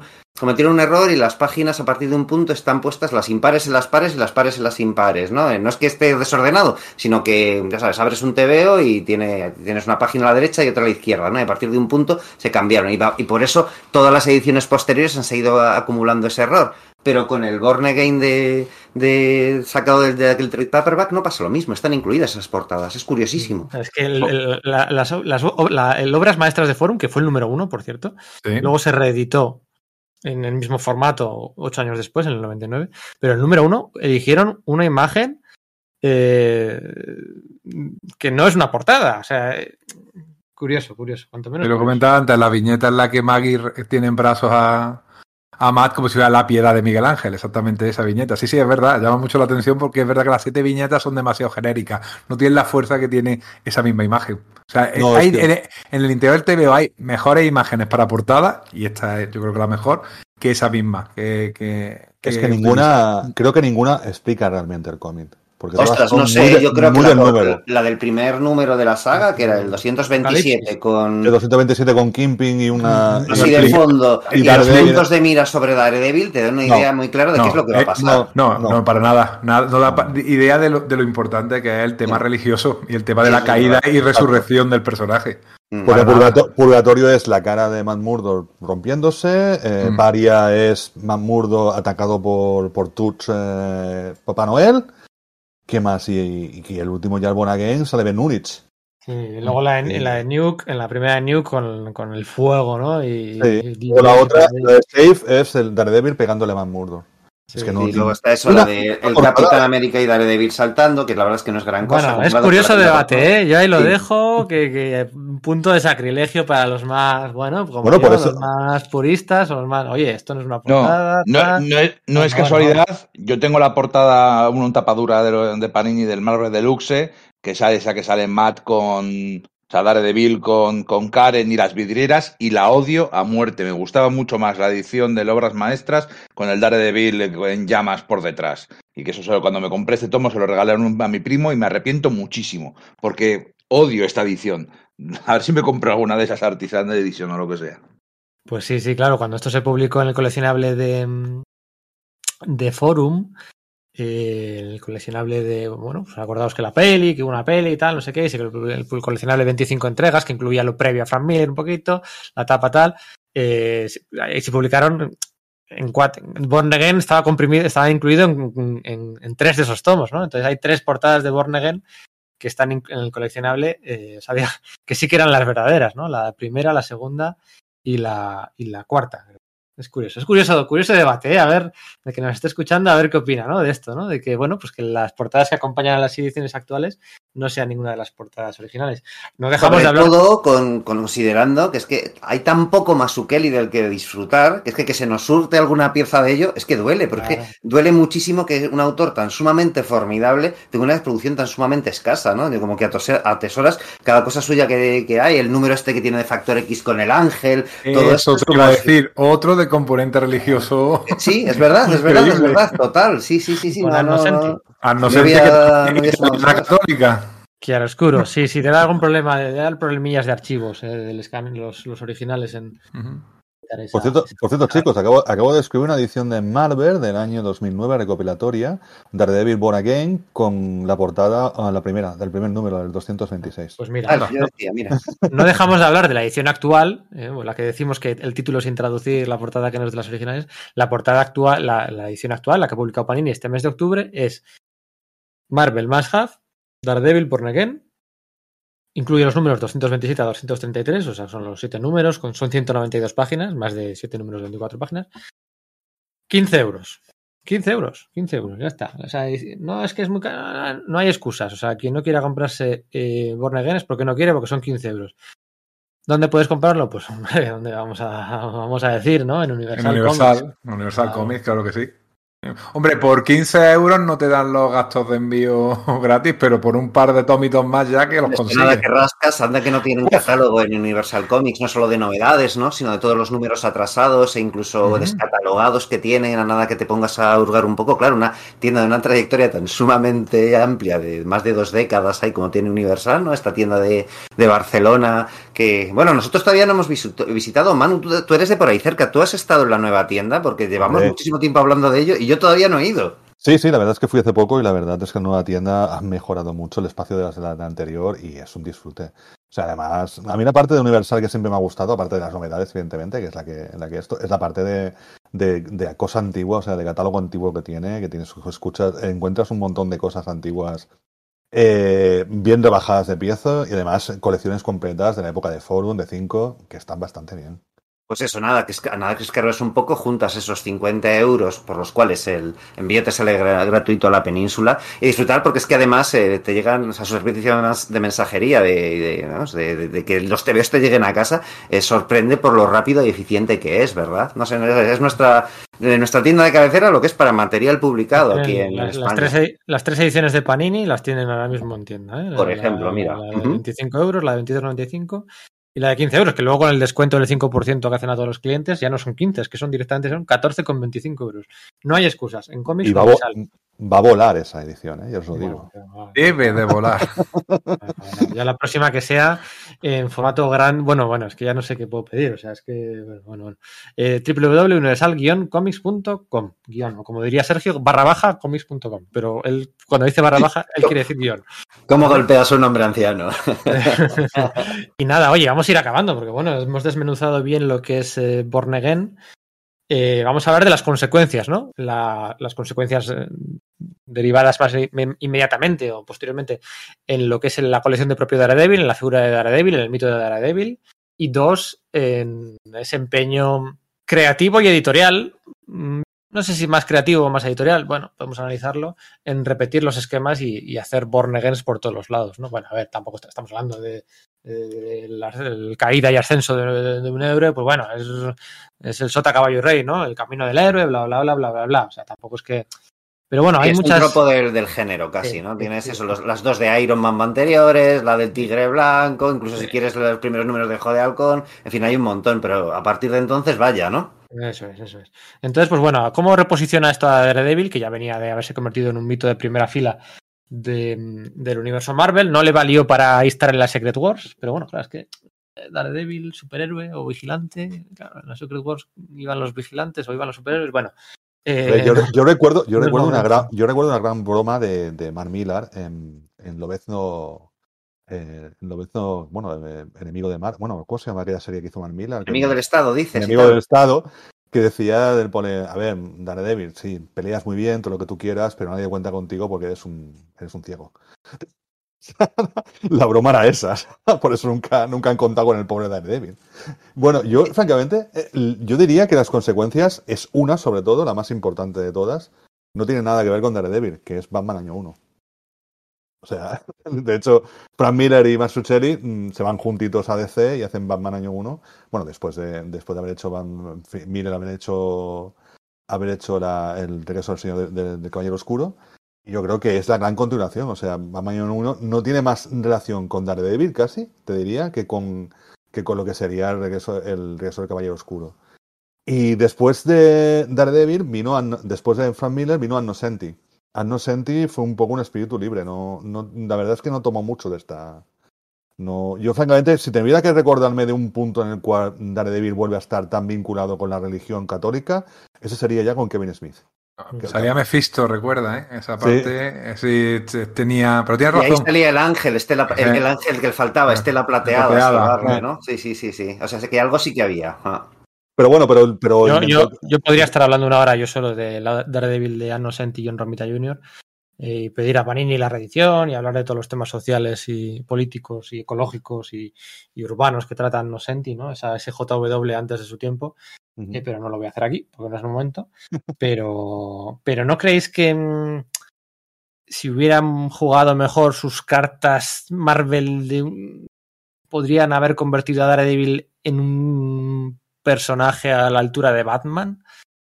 ¿No creéis que podría haber sido posible, ¿no? A nivel de cultura popular, de, de- de relevancia dentro del universo de ficción, o que ya era tarde, porque, bueno, al final. eh, Yo creo que se intentó, ¿eh? Yo creo que Mm. En los primeros se, le- o sea, se intentó con los medios con los que había. Es decir, ¿cómo es Batman realmente relevante a través de la cultura popular? Por sus series de televisión, por sus películas, etcétera. Entonces, ¿qué se hace con Daredevil? Se le meten en lo que tienen a mano, que es aquellos especiales del, del- de, la, increíble Hulk de Luferriño, ¿no? Por ejemplo. Y Daredevil sí empieza a tener un papel más, papel más protagonista en los episodios donde aparece en el resto del universo Marvel.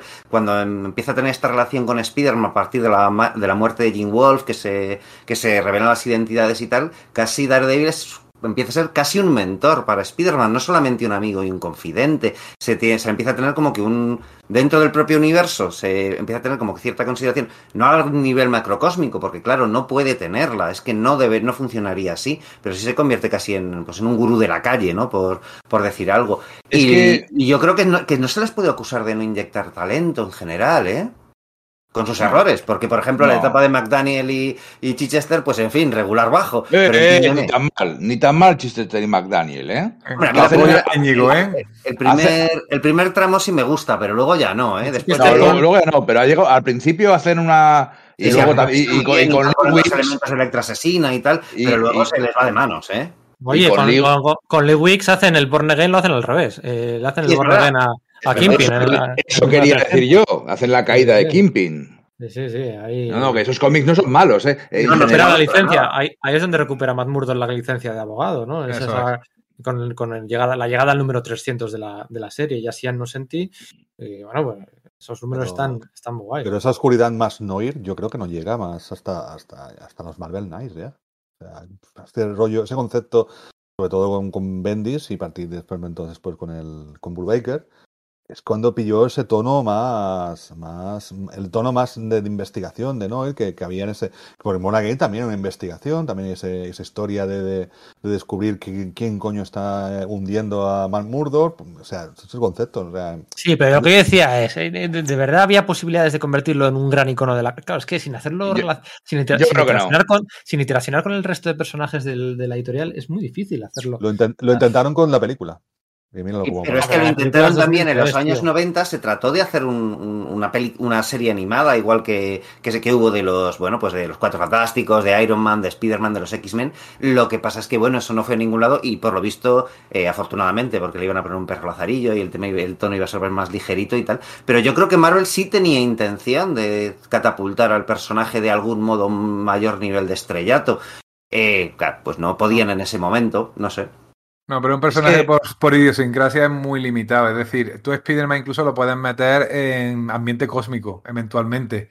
A Daredevil no pega en una nave espacial peleándose Sí, con Es Galactus, cierto, tío. tienes razón, pero si se ha hecho con Batman, se puede hacer con Daredevil. Pero Batman, Batman, lo claro. aguanta todo. A Batman lo aguanta todo, ¿eh? Lo he dicho Sí, por ya, es, es- es lo es que, es. Daredevil es, es un Batman. Van Miller ya lo dijo, está ciego, chicos, no podéis hacer mucho más Ah. con el personaje. Bueno, no podéis no, meterle un evento cósmico. Daredevil es un Batman cie- es un Batman del pueblo, es un Batman pobre. O sea, no tiene, no Bueno, tiene, no te creas, tiene- ¿eh? porque, porque una de las, una de las constantes de, de, de Bola Game es que estaba pijotado. Sí, de hecho es una de las cosas que le quiere quitar de medio Miller Exacto. en esa, en esa entrevista en Comics Future. Dice, eh, no, es que estoy cansado de ese... de- es un elemento innecesario y que, y- y que creo que hace más complejo hacer historias con él, el hecho de que tenga esa vida de Yuppie. Quiero volverle a la... pues eso, que sea un hombre de la calle, un, un- un héroe menor en el sentido de que es más próximo, ¿no? Pero eso Sí, no pero- significa que no se puedan contar grandes no. obras con él. Pero no tiene super trajes ni super gadgets especiales más que un palo con un cable, no tiene un avión, no tiene recursos ilimitados a su distribución. Una cosa es que un abogado de Nueva York gane dinero, que vale, aunque se dedica a ayudar, pero, pero por definición, o sea, si es un Spider-Man de segunda, originalmente era un Spider-Man de Sí, segunda, y, y- y es Miller el que le convierte en otra cosa y le da, pues eso, mete la vanguardia, las influencias de- del, del anime, o sea, del manga, las influencias de las pelis de artes marciales, del noise, lo introduce en esa coctelera que, que no existía prácticamente, aunque sí que había tenido otras influencias como de, de género de espías y tal. Eh, eh, es que al final es un personaje secundario, por lo que dice Enrique, por su idiosincrasia. Es, es un Spider-Man B, es un Batman B, porque, porque, porque sufre mucho más, porque todo le cuesta más, le inflan a hostias continuamente. Eh, incluso en este mismo Born Again vemos escenas de una crudeza, por ejemplo, eh, con, con Ben Urich, ¿no? Las escenas en las que intentan matarle dentro de su casa a ella a su mujer, y luego, o sea, y, y luego también en, la, poli- la comisaría cuando matan a la enfermera, son eh, las cosas, los personajes sudan, sangran, se cansan, y Matt el primero, Matt no es infalible, como no es un héroe perfecto, como Batman. Es que, es que no tiene nada que ver. Yo creo que, es un grandísimo personaje, yo creo que a todo el mundo, a, a todos los aficionados al cómic, yo que no creo que no conozco prácticamente a nadie o a nadie que no le guste Daredevil, porque es un personaje esto que, que no esté alto en sus top de superhéroes favoritos, ¿verdad? O sea, para mí es un personaje que está, que está ahí alto, ¿no? Es curioso todo esto es que estábamos diciendo de Batman, pero yo creo que precisamente Batman ha sido uno de los personajes que más Born Agains ha tenido, ¿no? ¿Cuál es el, el, el Born Again de Batman que, que, os- que os viene a la cabeza o más os gusta? el de Morrison. uno es Born Again. El Señor de la Noche es un Born Again. La caída del murciélago es un Again. El Zuranar, el de Zuranar de Vagabundo. Sí, eso es. Claro, Sí, eso es, Íñigo, sí, sí. El Batman de Cult, eh, de Starling, tenía que mencionar a Starling, ya me conocéis. Por favor. También es un Born. Again. Mm, No sé. Sí, sí, es curioso como, sin embargo, el, el personaje más popular eh, que, que estábamos diciendo, ¿no? ¿Podía ser Batman, eh, eh, Daredevil un Batman? Bueno, pues resulta que Batman ha fagocitado, es uno de los personajes que más a menudo ha fagocitado esta historia, ¿verdad? Quizás Pero por porque-. Pero porque los, por los autores, o sea, los autores se fueron y hicieron Batman año uno. De hecho, Claro, pero luego ot- otros no, ¿no? Quiero decir, y han seguido haciéndolo, ¿sabes? Sí, exacto. O sea, de hecho es que, a ver, más allá de Daredevil o más allá de Batman, ¿con qué Born Again que haya hecho algún autor en alguna serie eh, os quedáis vosotros? O sea, venga, eh, de todos los que se han hecho, que se han hecho muchos, ¿con cuál os quedáis? Yo tengo uno muy claro, ¿eh? A ver si no lo dice nadie, que, que espero que no, porque es- de hecho es, incomprensiblemente es de una, de una saga que no se ha publicado en, en España. ¿Con cuál os quedáis? A ver. Yo voy a continuar con Daredevil. Yo me quedo con la época. de- No, de- no, no. No, tiene- no puede ser con Daredevil. Ah, Bueno, bueno, que- quiero decir que, que, que, esas imitaciones. Bueno, bueno, lo que, bueno, lo que quieras, sí. Lo que quieras. Mm, A ver, yo que en Daredevil me quedaría con la época de Kevin Smith. Creo que es la época que más. eh, todo el concepto de la culpa, y, aunque luego lo, lo- lo convirtió en un misterio un poco random, pero, pero esa, esa parte de. Y aparte que tenía muchas conexiones también con el Green Arrow eh, que había hecho Kevin Smith. Eh, el- la etapa de Kevin Smith, el principio de Marvel Knights, me parece un- un- una convención de, de. O sea, una, una continuación y un buen Born Again también para el personaje. Sí, pero era como muy descarado, ¿no? Que si otra Sí, vez en claro. los brazos, de, los brazos de, la, de la monja, que si el no sé qué, que si Karen Page. Bueno, sí. Y mata a Karen, tío. Eso ya para mí lo descalifica.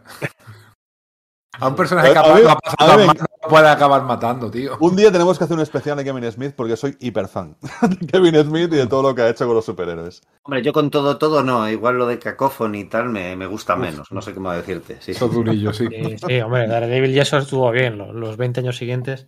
Hombre, Des- Flecha después- Verde también Después mola. de Flecha Verde, sí, después de revitalizar para una generación a, o dos o tres a Flecha Verde. eh, eh, pero quitando- Para- quitando eso. para- para venga, más, más Again. Más Born Again, más Born Again. A ver, venga. Vale, yo me voy a ir no al concepto religioso y a y una obra que es a ver, que no es no tiene este este rollo autoral, ¿no? Que tiene Born Again ni mucho menos. Pero a mí es que me gusta mucho ese mismo concepto de un héroe que es que se viene abajo, que muere de algún modo y resurge mejor que hay en la, en la guerra de las armaduras de Iron Man, ¿no? O sea, que acaba con la armadura del Silver Centurion, que como bien hemos dicho antes me flipa, pero sí me gusta ese tema de que lo que, le ha- lo que se le está sucediendo a Tony Stark, que al final es una maquinación de Justin Hammer, le rompe eh, psicológicamente, le hace perder los papeles y tiene que morir de algún modo para adquirir la calma y, re- y resolver eso- esos papeles. Y luego, bueno, pues que la saga en sí me gusta, ¿no? Entiendo que no llega a esa altura, pero es que una vez despojado de... de- si, si el juego es hacerlo sin Batman ni, ni Daredevil, ya me cuesta más, he de decir. Podría ir salirme por la tangente e irme a los Born Again anteriores. porque yo digo, he mencionado que si lo del tigre blanco, que Bill Mantlo primero le quita la identidad y luego un villano orquesta la muerte de su familia, que si las dos, las dos crisis al- alcohólicas de Iron Man, que si la miniserie aquella de Namor de, de JM de Matis y Danny Bulanadi, en la que también se rompe para acabar siendo un hombre mejor, siendo despojado Se te de- del está olvidando la, la obvia, que hemos hablado de ella hace poco, lo ves no honor. Eso es, esa También. es otra. Esa Esa es otra, otra que va en eso, o la de Ojo de Halcón del de, de Mark Gruenwald, ¿no? Pues también te- al principio te cae un poco en eso. Pero si tengo que hablar de las posteriores, de las que creo que sí que están influenciadas por eso, me quedaría con esa o con la del, la del Capitán, ¿no? La del Capitán América, que efectivamente además surge de, de, de Born Again, ¿no? Eh, Ronald Reagan le, le quita un poco el traje porque por su actuación en, en Born Again al Capitán América le sustituye por... Bueno, Mu- Nuke estaba muerto, así que meten a John Walker, el Super Patriot, de algún modo. Son obras mucho más planas en el sentido que son más superheroicas y ya, y son simplemente de cumplir, pero para mí cumplen muy bien. A mí me gusta, y varias escenas, varias, de hecho hasta varias sagas, del Punisher Marx de Garcenis, que algún día haremos un podcast, en el que Castle pierde todo y está totalmente hundido, derrotado, machacado, torturado, y aún así se pone de pie y asciende y hace lo imposible para conseguir y para vengarse y para llegar a, llevar a cabo su misión. ¿no? Lo primero, por encima de todo, es la misión. Eh, no son, no, tienen muchos matices de ese, de ese Matt Murdock destrozado y sin esperanza. El mío es Question. Question, el Question de Anda, Dennis qué O'Neill. bueno. Precisamente, Dennis O'Neill, precisamente el mentor de, de Frank Miller, no el editor de, de esta saga, que fue Ralph Macchio. Sí, de hecho, no- ese, ese es, es el motivo de la saga. Eh, porque eh, Denny O'Neill se va a DC, bueno, Eh. ha echado un poco Jim Shooter, entonces entra Ralph Macchio y lo primero decía, ¿y a quién llamo? Voy a probar a Miller. Y Miller Eh. acepta, ¿no? Dice que sí. Pues el número uno de Question es efectivamente un Question objetivista que le pega a quien haga falta, que siempre tiene la razón, lo matan y en el siguiente número resucita y a partir de ahí se va despojando, pero mediante el budismo zen, no mediante un trauma, sino todo lo contrario, mediante la tranquilidad, la relajación, mediante técnicas orientales, se despoja de todo lo que le sobra, de todo lo que le hacía hacer un mal superhéroe y se convierte en algo totalmente distinto, alguien más fluido, más en paz consigo mismo. Es un Boregain de otra manera, pero también estaba ahí. De hecho, en cuanto se desvía de ahí, que es cuando lee el, cuando eh, Question lee el TVO de Rorschach y empieza a comportarse bueno. como Rorschach, le va mal. O sea, Sí. decir, es como has abandonado ese, ese camino que te está llevando a donde estabas al principio y te va mal, te tiene que salvar Flecha Verde. Eso es había visto. ante los fans de, Sí, de, sí, la versión antigua Eh, y de la versión Bueno, antigua de yo- Question. Mi versión de Born Again, que no es ni de Punisher ni de Batman, es de Nightwing. y es que Devin Grayson, en el final de su etapa, ante los números 88, 89, 90, 91, 92 y 93, acompañado de Patrick Zircher en su mayoría, hizo un Born Again reverencial de manual con Nightwing. Em, es una etapa que no está publicada en nuestro país, no está publicada en España, de forma incomprensible, no está reeditada en Estados Unidos en formato de tomo por la manía que tenía Paul Levitch primero y Dan Didio después a Devin Grayson, y nunca se editó en tomo, ¿vale? Se editó en tomo los números que vinieron después de Scott Mandalian y Chuck Dixon del, de- de- del 101 a 106.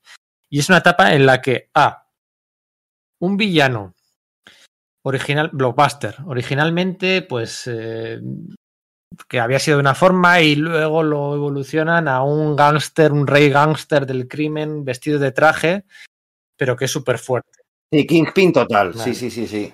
Una comunidad en la urbanización, en la, en la casa, eh, donde vivía Nightwing con su identidad civil, eh, que es explotada, es demolida, es dinamitada por los aires en una doble splash page impresionante, eh, como ocurre con la casa de, de Daredevil, el de Matt Murdock, en el primer número de Born Again. Una chica que, bueno, que le traicionaba, que no le traicionaba, esto quizás podría ser más parecido a algo a Electra que a Karen Page, pero una villana tarántula que se medio enamora del héroe y que cambia su forma de ser y que al final ya no es tan mala, estaba por allí presente.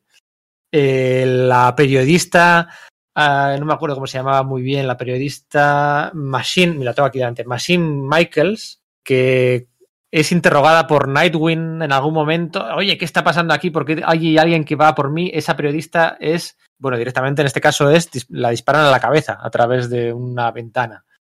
Eh, os, va, os va sonando todo esto, ¿no? O sea, lo que voy diciendo. El, Vamos, no es que me esté sonando. ¿Qué números son? O sea, es que me los quiero comprar. El- O sea, en el, en el eh, cuartel de la policía al que acude eh, Nightwing con dinamita de arriba abajo porque, porque, bueno, porque también lo quería demoler Blockbuster. Y una pelea final el número 30 93, uno de los números más polémicos de la historia de DC del, del presente siglo. Es una pelea entre, bueno, entre Nightwing y Tarántula eh, contra Blockbuster en unas de estas escaleras de incendios dentro de una casa, eh, en los pasillos y tal, en la que Nightwing, después de haber, bueno, su identidad, su personalidad, sus amigos asesinados, el circo en el que medio trabajaba, de repente es incendiado y muere mucha gente y no se sabe por quién, todo lo habían demolido. O sea, es todo Born Again, de- demoler al héroe de arriba abajo y todo para llevarle al límite, ¿no? Más violento que nunca. Y en ese enfrentamiento contra Blockbuster, aquí hay un giro que lo diferencia del Born Again. Lo que hace es Tarántula, es el, le dispara en la cabeza a Blockbuster, le mata a Blockbuster, ¿no?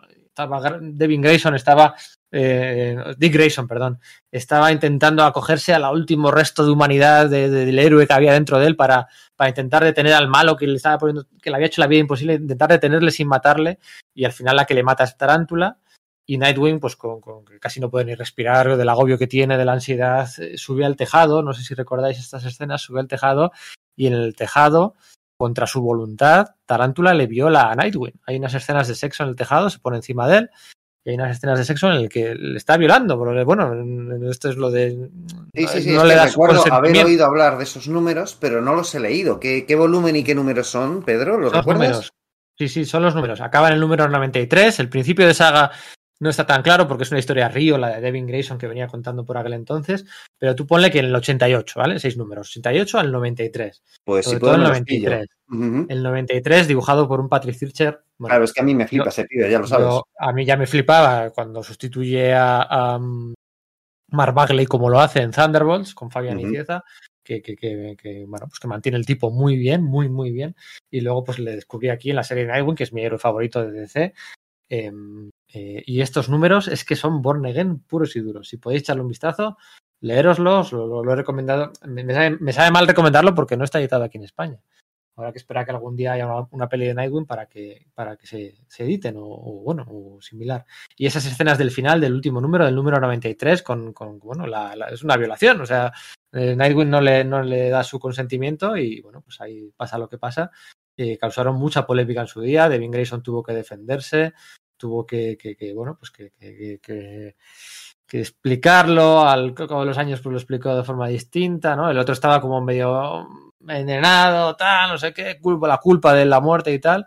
Va la otra y, y pues, pues, pues pasa lo que pasa. Así que no, no acaban tan felices como, como Karen y- y Matt paseando por las calles de la cocina del infierno. Pero bueno, estamos hablando de una ciudad Bloodhaven que era la más corrupta del universo de DC, incluso más que Gotham, más que la cocina del infierno de Kingpin, Blockbuster, o sea, son, hay muchos paralelismos. Y quería, quería, no es la última pregunta, es la penúltima, porque la última pregunta es, eh, hemos hablado de todo, pero me gustaría eh, que me contarais después de todo esto, eh, en qué recordáis que, que Kingpin brillara, ¿no? Porque Kingpin es un, bueno, es un personaje al que tenemos súper bien idealizado, tenemos en muy alta estima, eh, sobre todo pues, por, por estos números eh, y lo- algunos de los anteriores, pero después de esto, ¿qué recordáis bueno de Kingpin? Después del 86. Pues básicamente algo que se publica justo después, ¿no? Que es Claro. el Daredevil Love and War. Efectivamente.